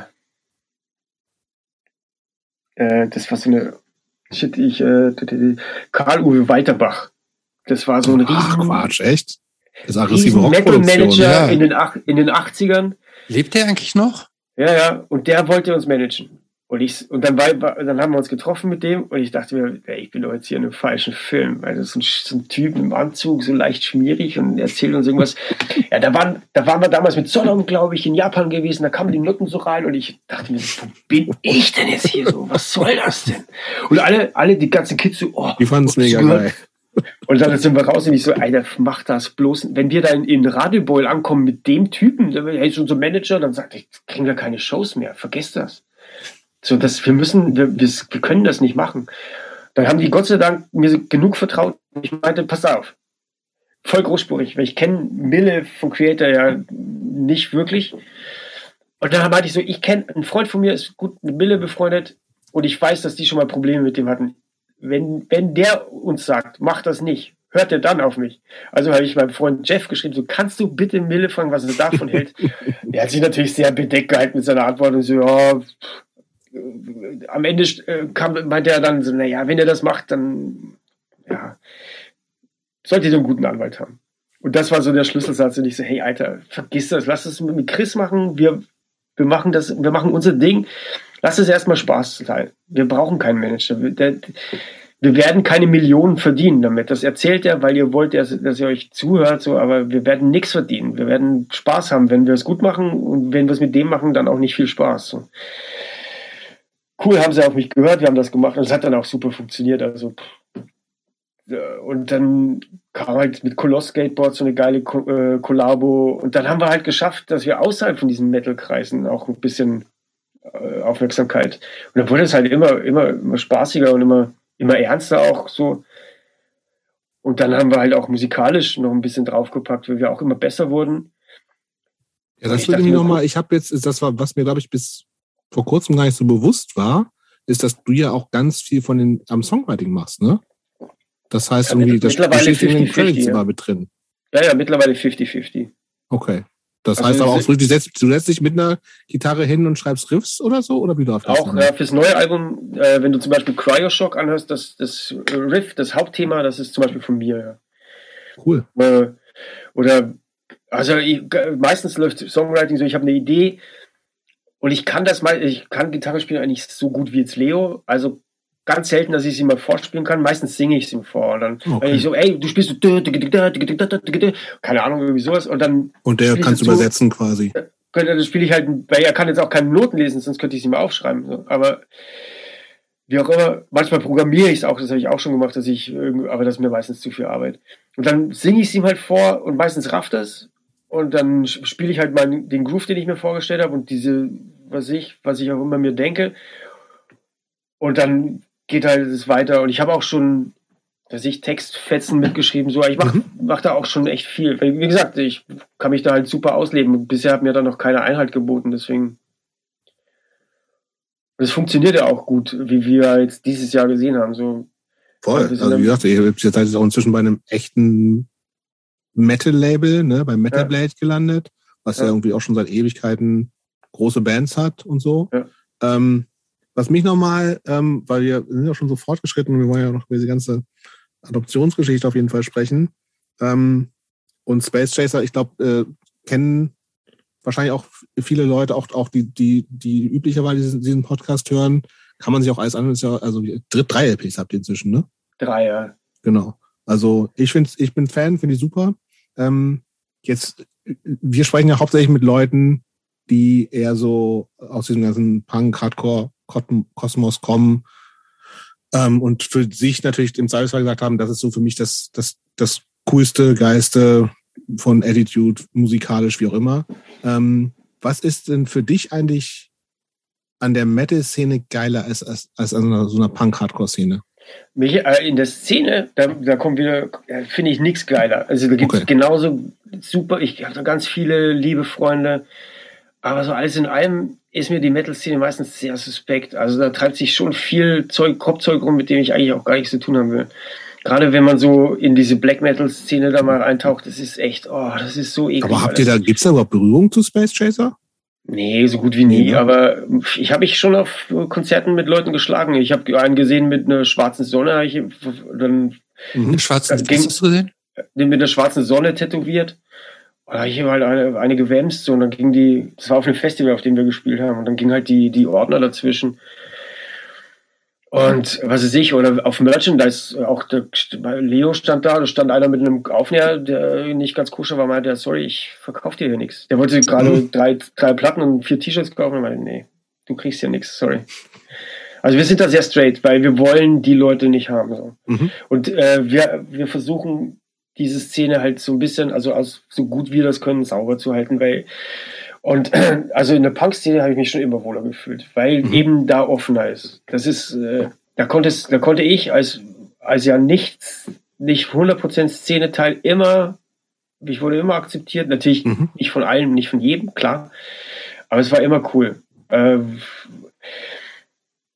wenn es also, zu krass politisch war, war ich schon wieder so ein bisschen raus, weil ich war immer so eher der Proll-Typ, so, weiß ich, auch mhm. großer Hammerhead-Fan, so, und ich war nie so der politisch Korrekte. Ich habe es immer genossen, den politisch Korrekten so ans Bein zu pissen, mhm. mit irgendwelchen blöden Aussagen. Aber so, ob jetzt das, der Sänger von XY queer-feministisch genug ist, hat mich nie interessiert, so. Mhm. Also, mich hat immer interessiert, dass, dass innerhalb der Szene jeder machen darf, was er will und dass mhm. niemand egal für, weswegen irgendwelche Probleme bekommt und dass da immer klar ist, wenn es Übergriffe gibt, so dass wir zusammenhalten und den rausschaffen so.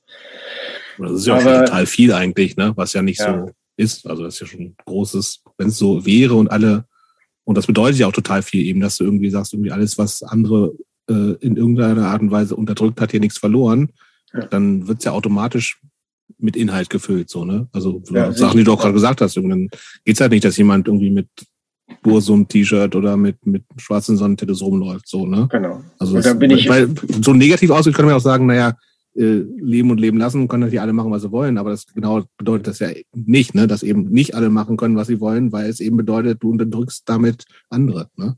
Ja, Genau, weil in deinem Weltbild haben Leute wie ich ja nichts verloren. Und was willst genau. du dann auf meinem Konzert? Ich verstehe das nicht. Mhm. Oder auch auf einem Konzert von einer anderen Band, die, von der ich weiß, dass die das nicht gut finden. Naja, da gibt es in der Metal-Szene schon echt viel, oh, wo ich mir dann überlege, so, oh.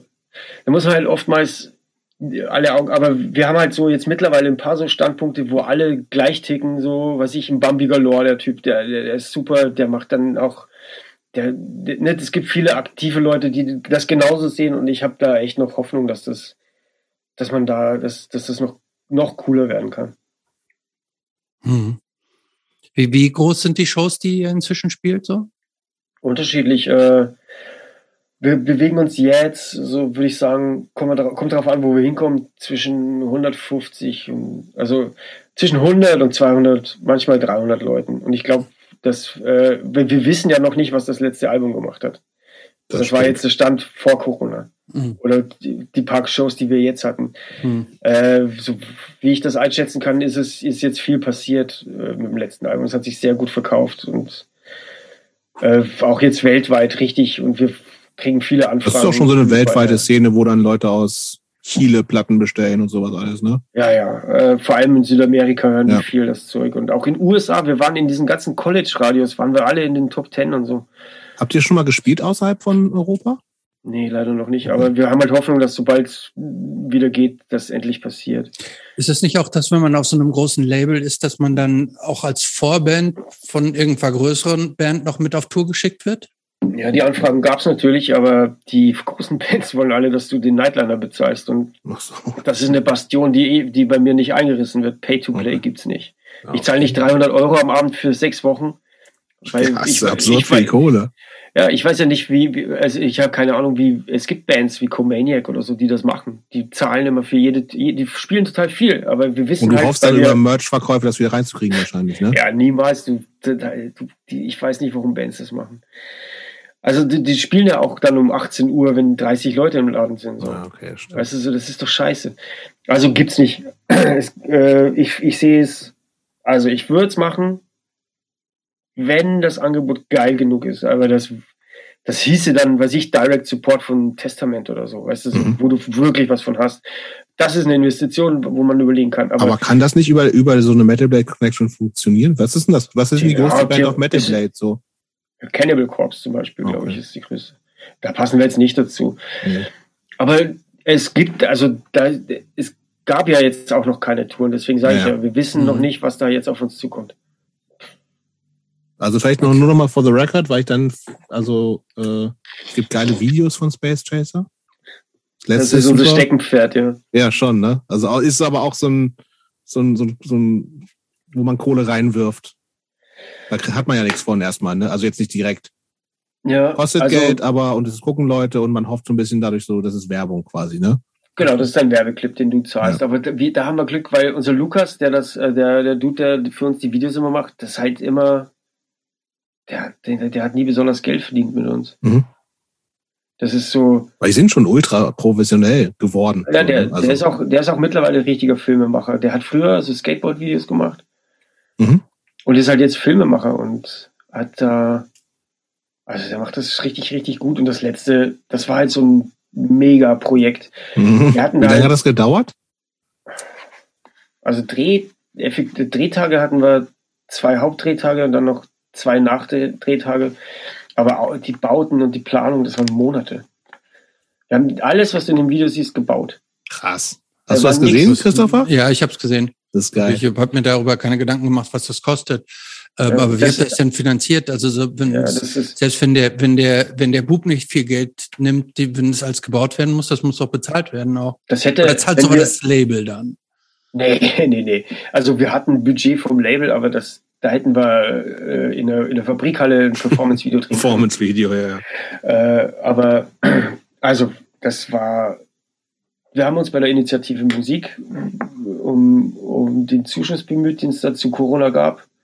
Und haben auch richtig viel Geld von denen bekommen. Und da konnten halt richtig viel Geld fürs äh, Video einplanen. Mhm.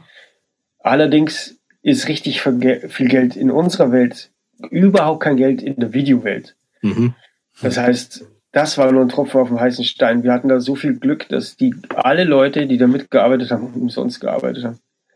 Weißt du, was das sonst gekostet hätte, so grob? Ja, ich habe da so eine grobe Vorstellung. Mir meinte einer, also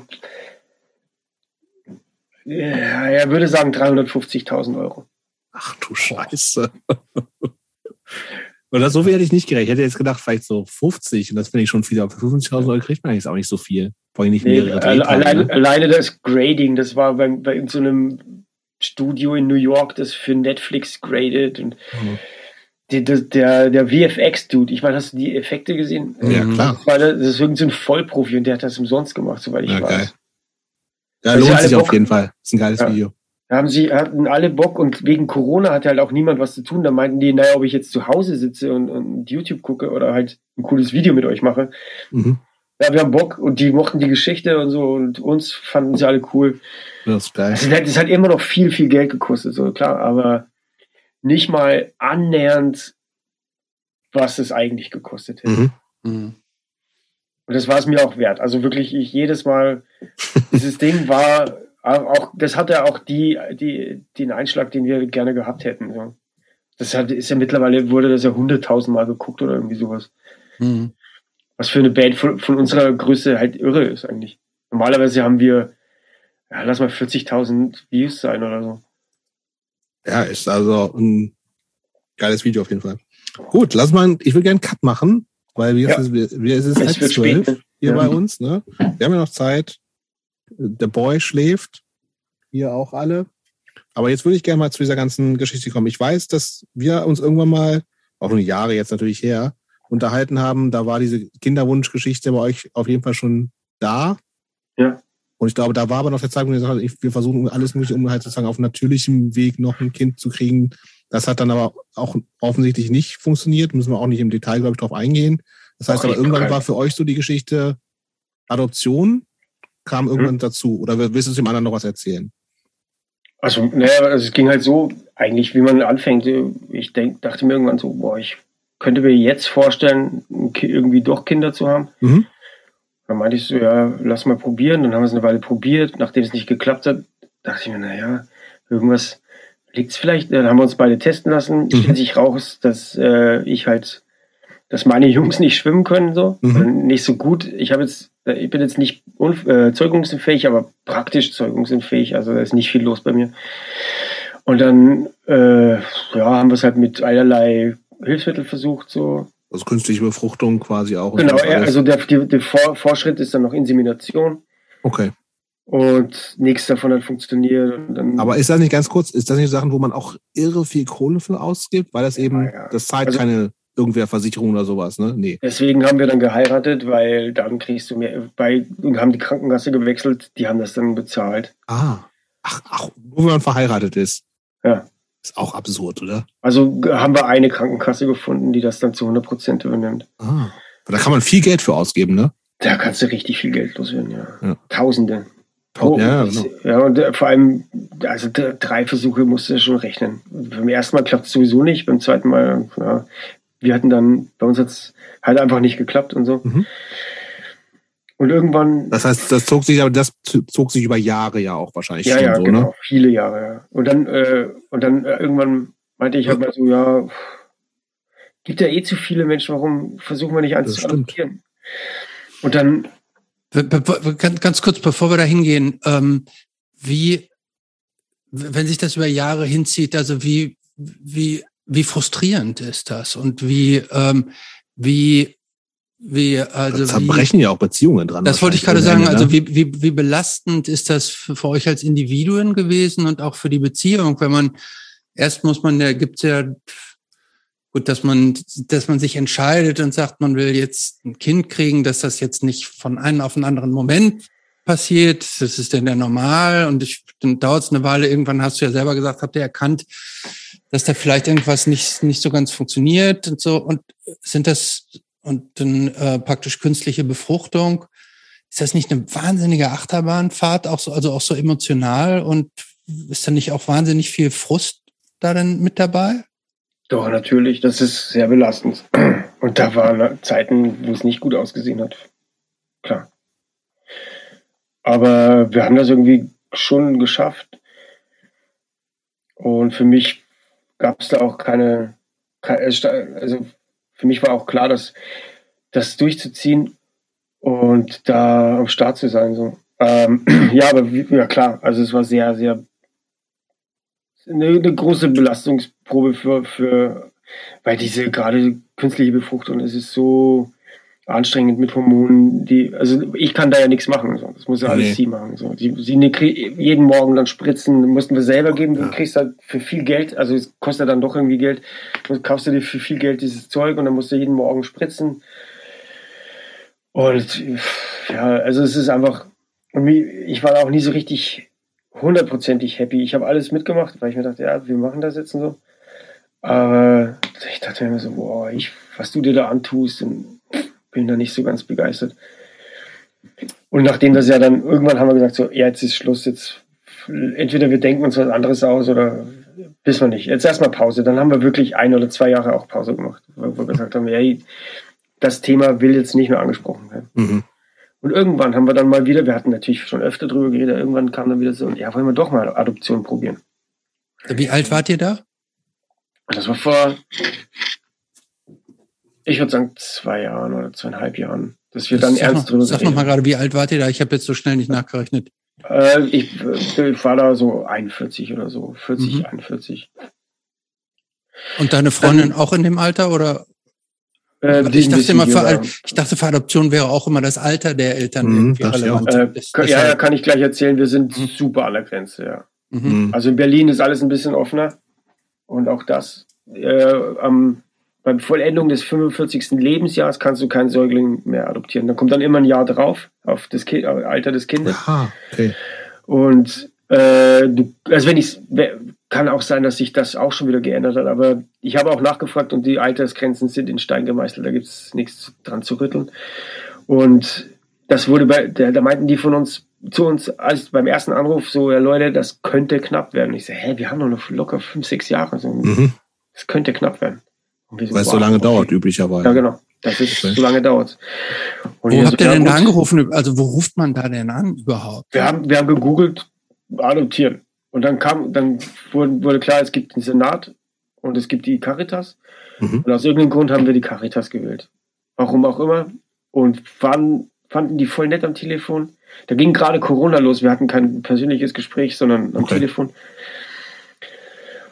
Und dann, ja, also ne, von der Entscheidung bis zum tatsächlichen Anruf vergeht ja dann auch nochmal Zeit. Also jetzt sind es perfekt zwei Jahre fast dass wir da aktiv waren und dann halt jetzt. Und ihr wolltet, Entschuldigung, und ihr wolltet unbedingt ein neugeborenes Kind adoptieren oder hättet nee. auch irgend ich, ich hätte auch einen Fünfjährigen adoptiert, aber das ist halt so selten, dass also ne, die, es gibt fast keine älteren Kinder zum Adoptieren. Also gibt es schon, aber seltener. Es wird immer unwahrscheinlicher, je älter möchtest. Wenn du einen Fünfjährigen adoptieren möchtest, ich habe mal nachgefragt, da meinte die eine Frau, ja, ich habe das Älteste, das ich jemals vermittelt habe in den letzten 15 Jahren, war vier Jahre alt. Krass, okay. Hatte ich mir auch ganz anders Hätte, hätte ich auch gedacht. Ich hätte auch gedacht, dass es so, dass es so eine Gruppe so ab Zehnjährige auch relativ viele gibt, die dann irgendwie keiner mehr haben wollen, weil, weil Also das sind ja dann Pflegekinder, das ist ja wieder was anderes. Ach so. Das stimmt. Mhm. Ja, ja. Also äh, da gibt's auch nochmal Unterschiede. Und genau, und dann, dann bist du da halt und dann erzählen dir die das und dann meinen die, ja, könnte knapp werden. Und ich so, ja, lass trotzdem machen.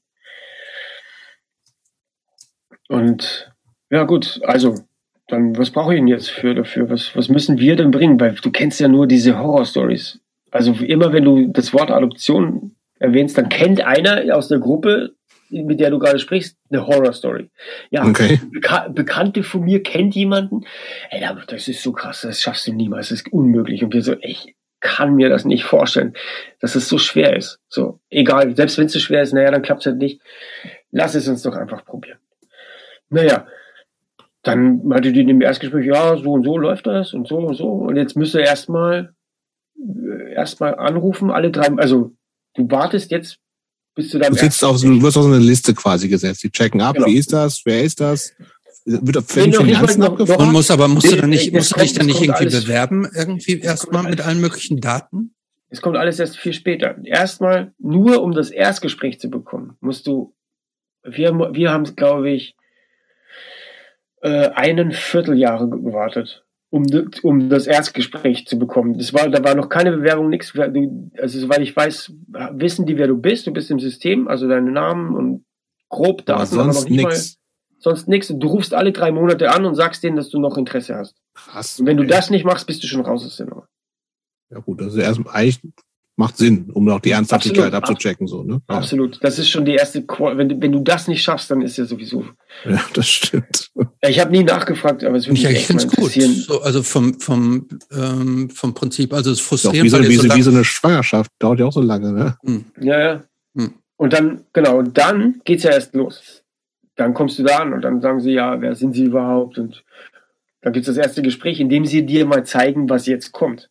Dann, und das war bei uns auch so, die rufen an, hey, ihr könntet zum Erstgespräch kommen, weil wir hatten gestern ein Erstgespräch, aber da ist ein Paar nicht aufgetaucht. Wenn ihr morgen Zeit habt, dann können wir das noch nachholen. Und dann hatten wir das Erstgespräch eben äh, mit denen direkt, also nicht mit anderen Paaren, sondern unter acht Augen dann.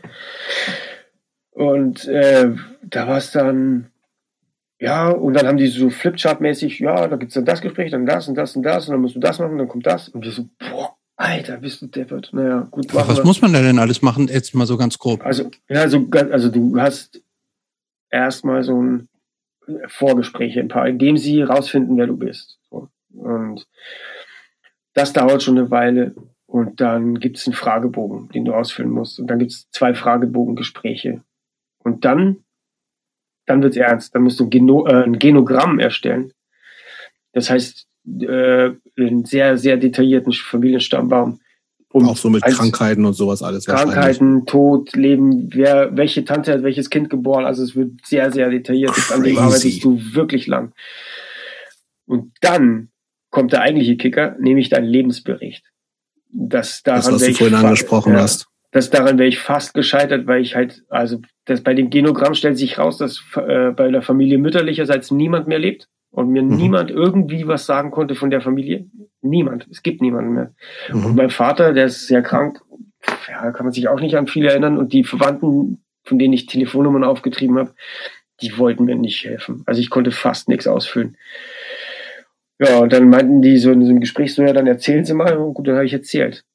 So, das hat anderthalb Stunden gedauert. Und die haben den Mund nicht mehr zubekommen, weil ich Wa- Was genau, was genau, was genau hast du denn dann erzählt? Also von ja, so, deinem, äh, prinzipiell ja, habe ich das ja heute auch schon angeschnitten mit meiner und Kindheit, Selbstmord und den ganzen kaputten Scheiß. Und ich habe auch nicht verschwiegen, dass ich äh, eine, was sagen wir mal, ein bunt eingefärbtes Leben geführt habe. Und, Mhm. also, und dann habe ich halt den, diesen, diesen Lebensbericht schreiben müssen.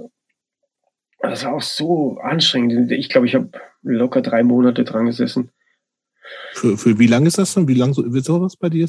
Acht Seiten. Ja, Es sollte nicht länger als acht Seiten sein. Okay. Da, das ist auch schwierig, den dann wieder so zu kürzen, dass er auf acht Ja. Seiten runter ist. Oder auch emotional, auch hart wahrscheinlich nochmal das auch Ja, ja. aufzuschreiben. Also ich meine, wahrscheinlich, also ich stelle es mir befreiend vor, aber auch so mega anstrengend. Ja. Wie gesagt, drei Monate saß ich dran. Und halt auch immer wieder neu geschrieben und immer wieder überarbeitet und so. Pff, ist halt echt genervt. Aber ist ja auch sinnvoll. Also die wollen ja auch.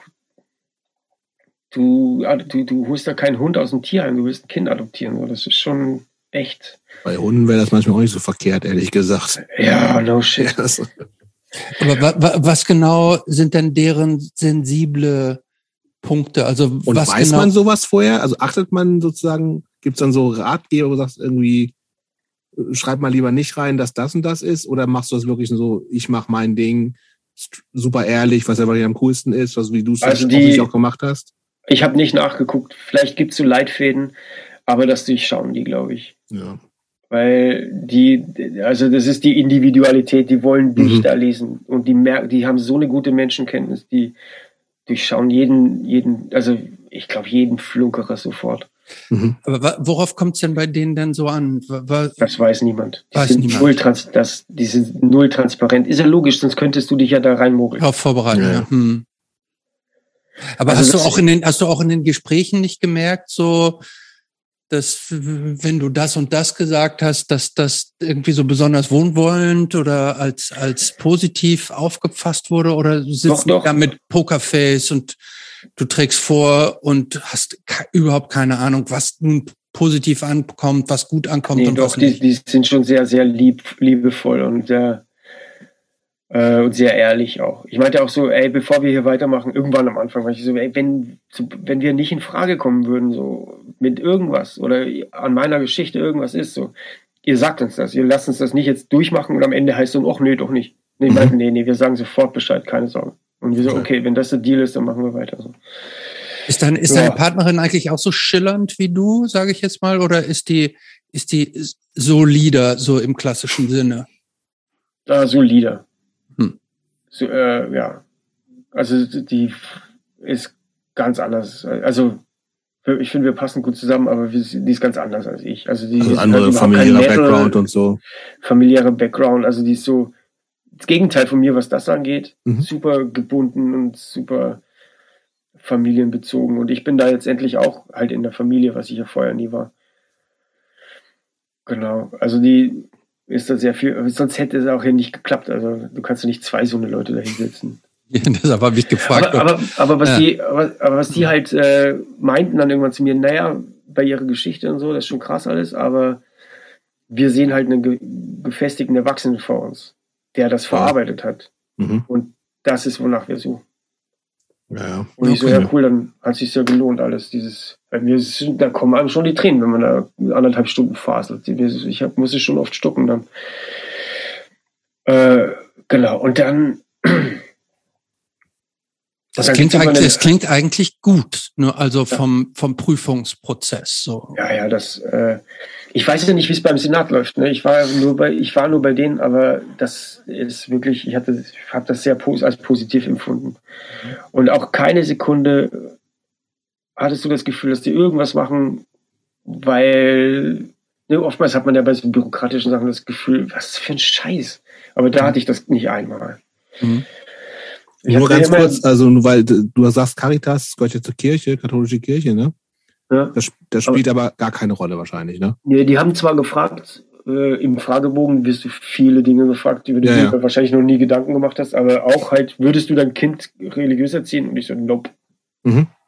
Alex meinte offen, ich so, nein, auf keinen Fall. Mhm. Also Religion, wenn er sich selber aussucht, er sie es sich selber aussucht, ja, ja klar, mein Segen hast du, aber bei mir zu Hause hat das nichts verloren. Mhm. Also da bin ich fast so rigoros wie äh, wenn sie mich gefragt hätten, ob ich cool fände, wenn er Nazi wäre. Boah, geht.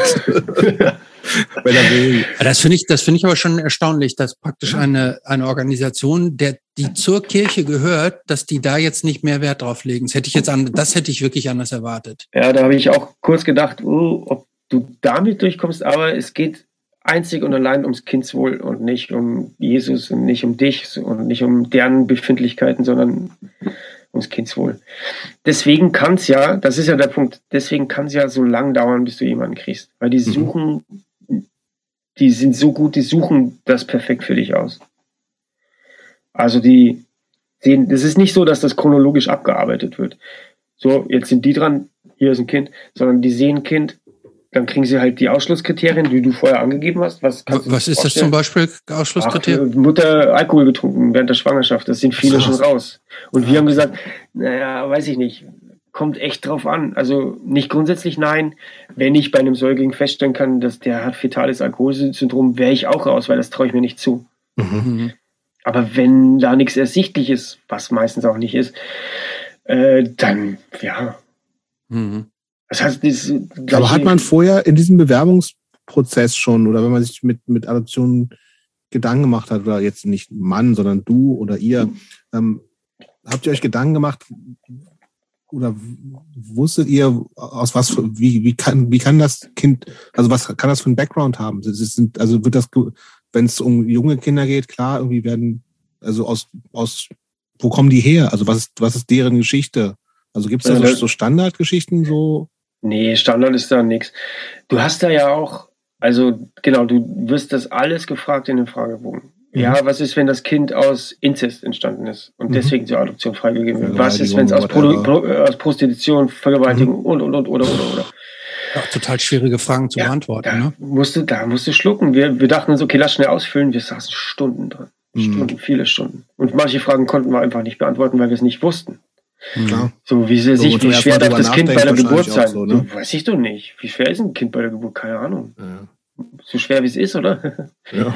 da meinten die, ja, muss man nachfragen, weil äh, wenn das unter zwei Kilo ist, das ist, dann sitzt ihr da ein paar Wochen im Krankenhaus bei dem Kind und es äh, überlebt vielleicht nicht. Mhm. Und wir so, boah, krass, ja, hätte ich jetzt auch nicht gedacht. Aber ja, und dann hast du noch ein paar Kurse, das ist wie so ein kleines Studium. Äh, wo genau. Also das vorbereitet auf wirklich auch ein neugeborenes Kind, theoretisch. Nee, auf Adoption an sich. Ach, okay. Und die unterschiedlichen Möglichkeiten, die es geben kann.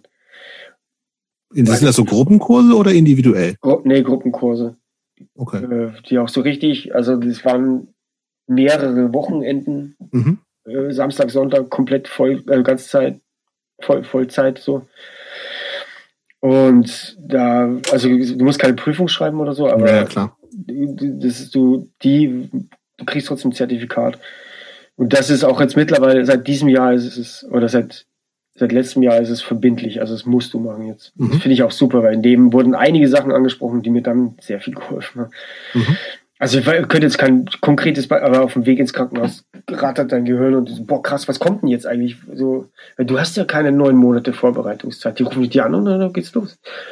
Ja, ja dann, dann, dann abgefahren. Du, ich finde diese neun halt Monate schon, die, die, bereiten dich ja auch nicht so richtig vor, weil da weißt du ja auch nicht, was dich erwartet, so, ne? Klar, aber du aber kannst... So, aber, du, aber, du, aber du, man, man macht sich ja mental, bereitet man sich langsam vor, ne? Und man ja. sieht, ja, dass dann dein ja, Bauch du wächst. Du Wickelkommode einkaufen und du hast Alles Mögliche, ne? Und du kannst, theoretisch kannst ja Geburtsvorbereitungskurse machen und all dieses, du kannst dich auf alles genau.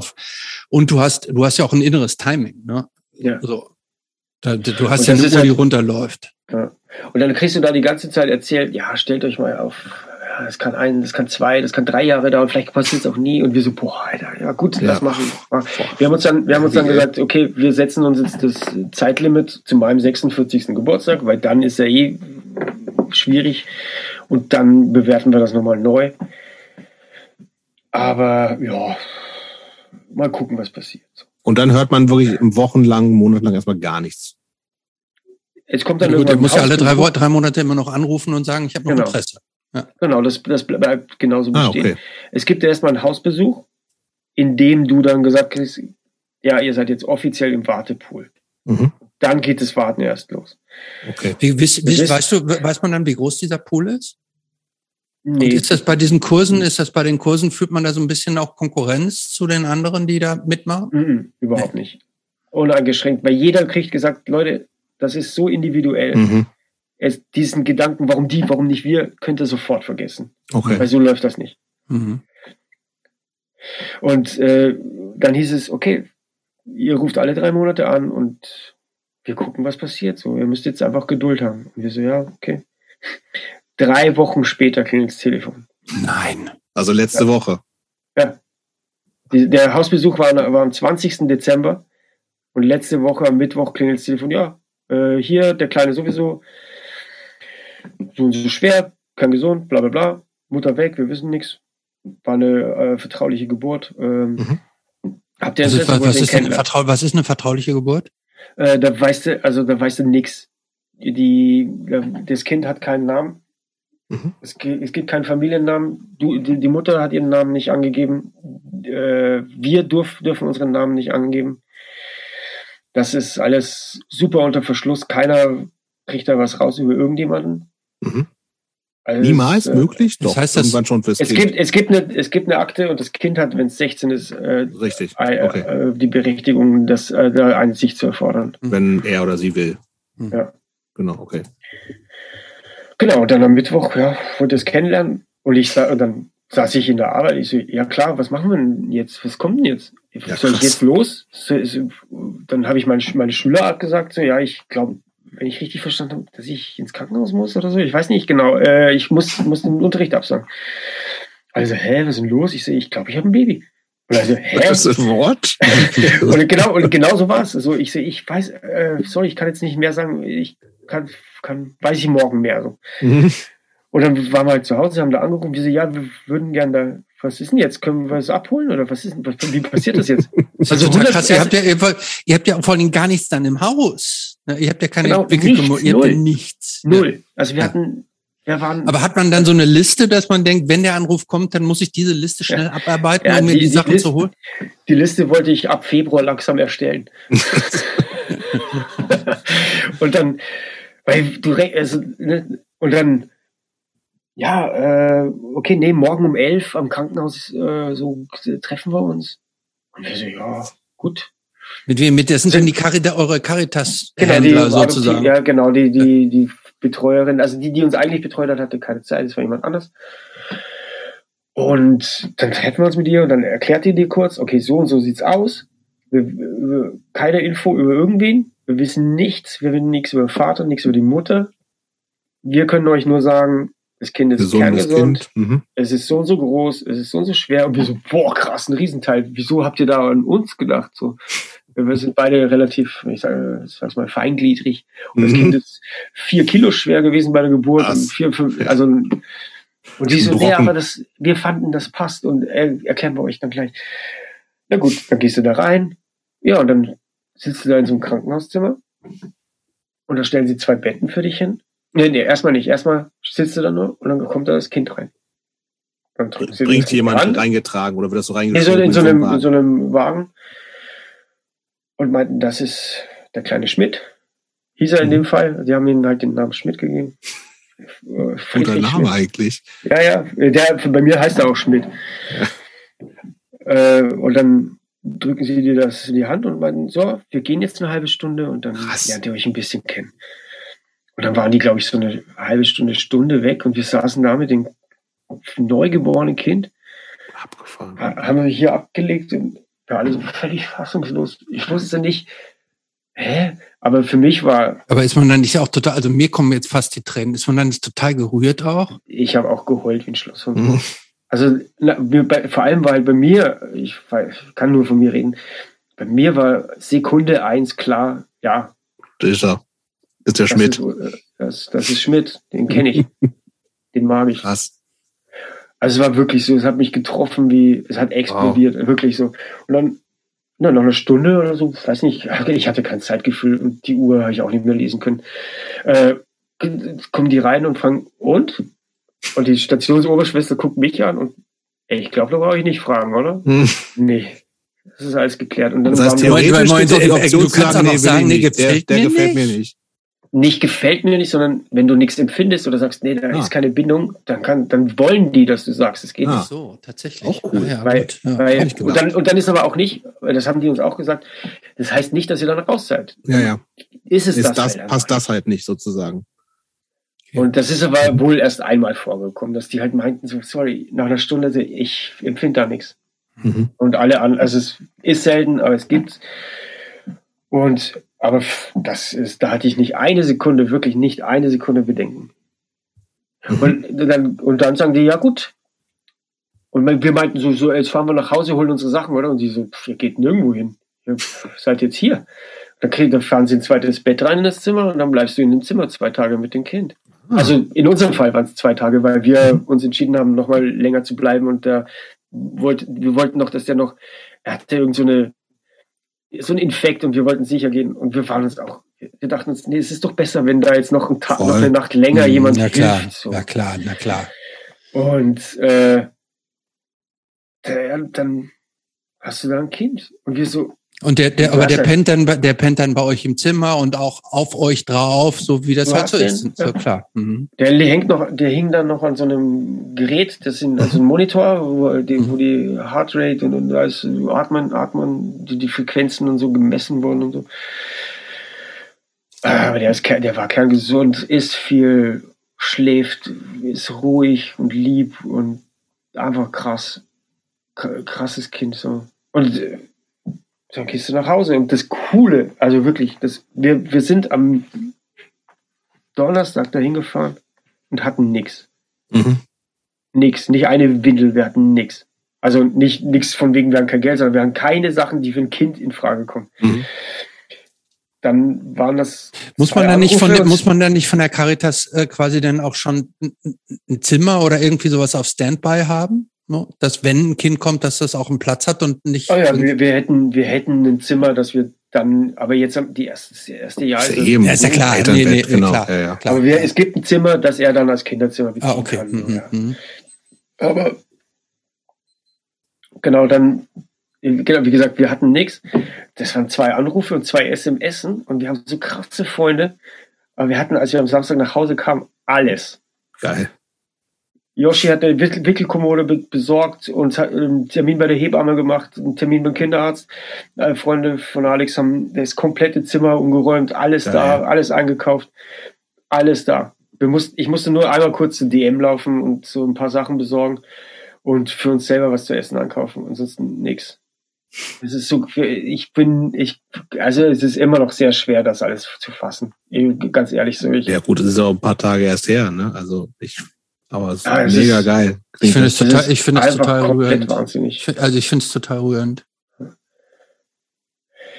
Ja, ich, also, um mal ganz persönlich zu werden, ich heul jeden Tag wie ein kleines Kind. Na klar. Also, weil, weil ich nicht weiß, wo, wie man das emotional ein, einsortieren soll, Mhm. glaube ich. So, ich, das Es ist, fühlt sich auch noch sehr so- irreal an, ne? Also ja. Und du hast halt so viel Angst, weil dann macht das Kind das und du hast nicht die geringste Ahnung. Dann, ah, jetzt klumpt die Milch, was machen wir jetzt? Keine Ahnung. Ich glaube, das ist so, du bist, also langsam wird es ein bisschen gefasster und kommt an, so, das ist mein Sohn. Also es kann ja auch noch viel passieren, ne? Also das ist ja, ja, ach, die- komm. Ja, das kann, aber das, kann- das blende ich aus. Es kann ja theoretisch in zehn Monaten die Mutter zurückkommen und sagen, ich will mein Kind. was das, das, ist, geht. Das, das ist so quasi, ne? Ja, also das, es gibt, also bei der, bei unserem Fall könnte das wirklich, aber Okay. auch da würde das Jugendamt erst und das nicht hundertprozentig klar, dass das klappt, aber theoretisch ist es eine Bedrohung, die über dir schwebt. aber Aber gut, äh, ich- quasi, ich mich aber quasi nur in zehn, Zeit, aber nur in zehn Monaten in Anführungsstrichen. Nee, oder gibt es dann in drei Jahren auch noch mal oder so? Nee, das erst, also nach einem Jahr können wir dann halt wirklich adoptieren. Also da, jetzt ist es, jetzt sind wir so, glaube ich, die äh, Pflege die Vorstufe, so Pflegeeltern. Mhm. Und nächste, äh, nach einem Jahr kannst du dann richtig adoptieren. Und dann ist aber der Feierabend auch für, für die Frau. Bis dahin kann sie theoretisch noch kommen. Okay. Und Aber ich- also ich meine, gesagt, gesagt, wenn ist ich auch ultra selten und Ja. Wenn ich mich zurückerinnere, ist aber auch diese Zeit, also jetzt, also als, als Vater hat man ja eh nicht so dieses, es ist mein, also, weißt du, das, du hast ja mit der Schwangerschaft an sich nichts zu tun. Und diese Ja. erste Zeit ist ja ohnehin, also so, da, da ist ja alles neu, so, ne? Und das ist so, du Ja. weißt gar nicht, was dich erwartet. Du hast irgendwie Schiss ohne Ende, also, ja. und bei euch kommt dann ja on top noch dieses irgendwie, vielleicht noch diese minimale äh, Geschichte, dass die Frau irgendwie sagen könnte, nee, ist doch meins quasi. Nee, ist ja auch, also sie hat es zur Welt gebracht, aber ich will es haben oder so, ne?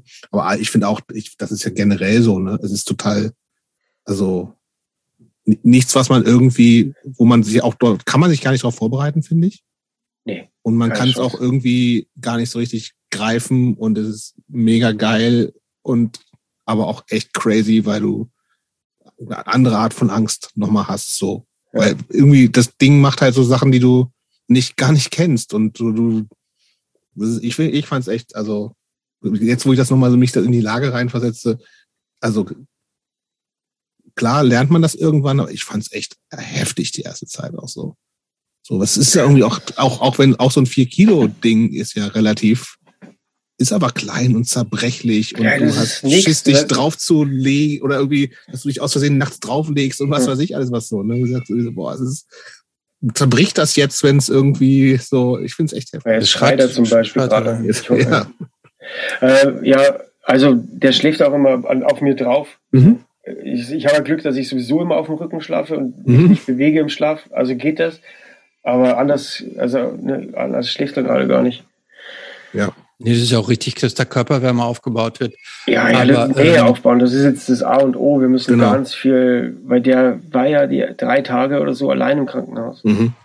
Und also da wird er schon versorgt und gekuschelt, Klar. aber nicht so viel, wie er braucht. Und der Mhm. ist sehr liebesbedürftig. Also da haben wir jetzt die nächsten, ich bin auch sofort in Elternzeit jetzt gegangen und habe das vollsten Support von allen. Das ist echt crazy. Mega.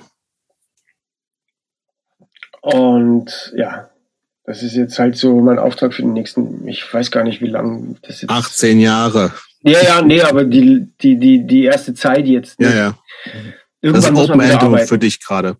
Ja.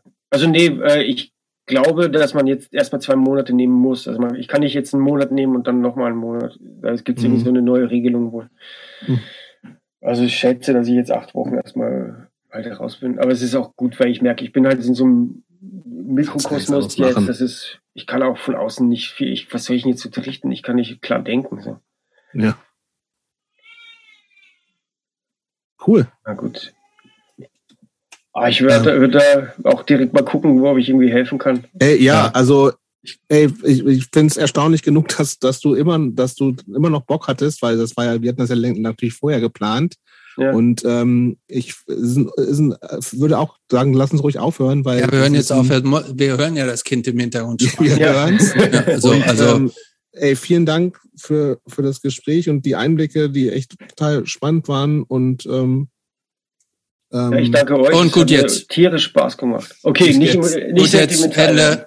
Nein. Mach's gut. Alles. Dankeschön. Tschüss. Danke Gruß an Schmidt. Danke ja, dir. Ich bestelle dich. Tschüss.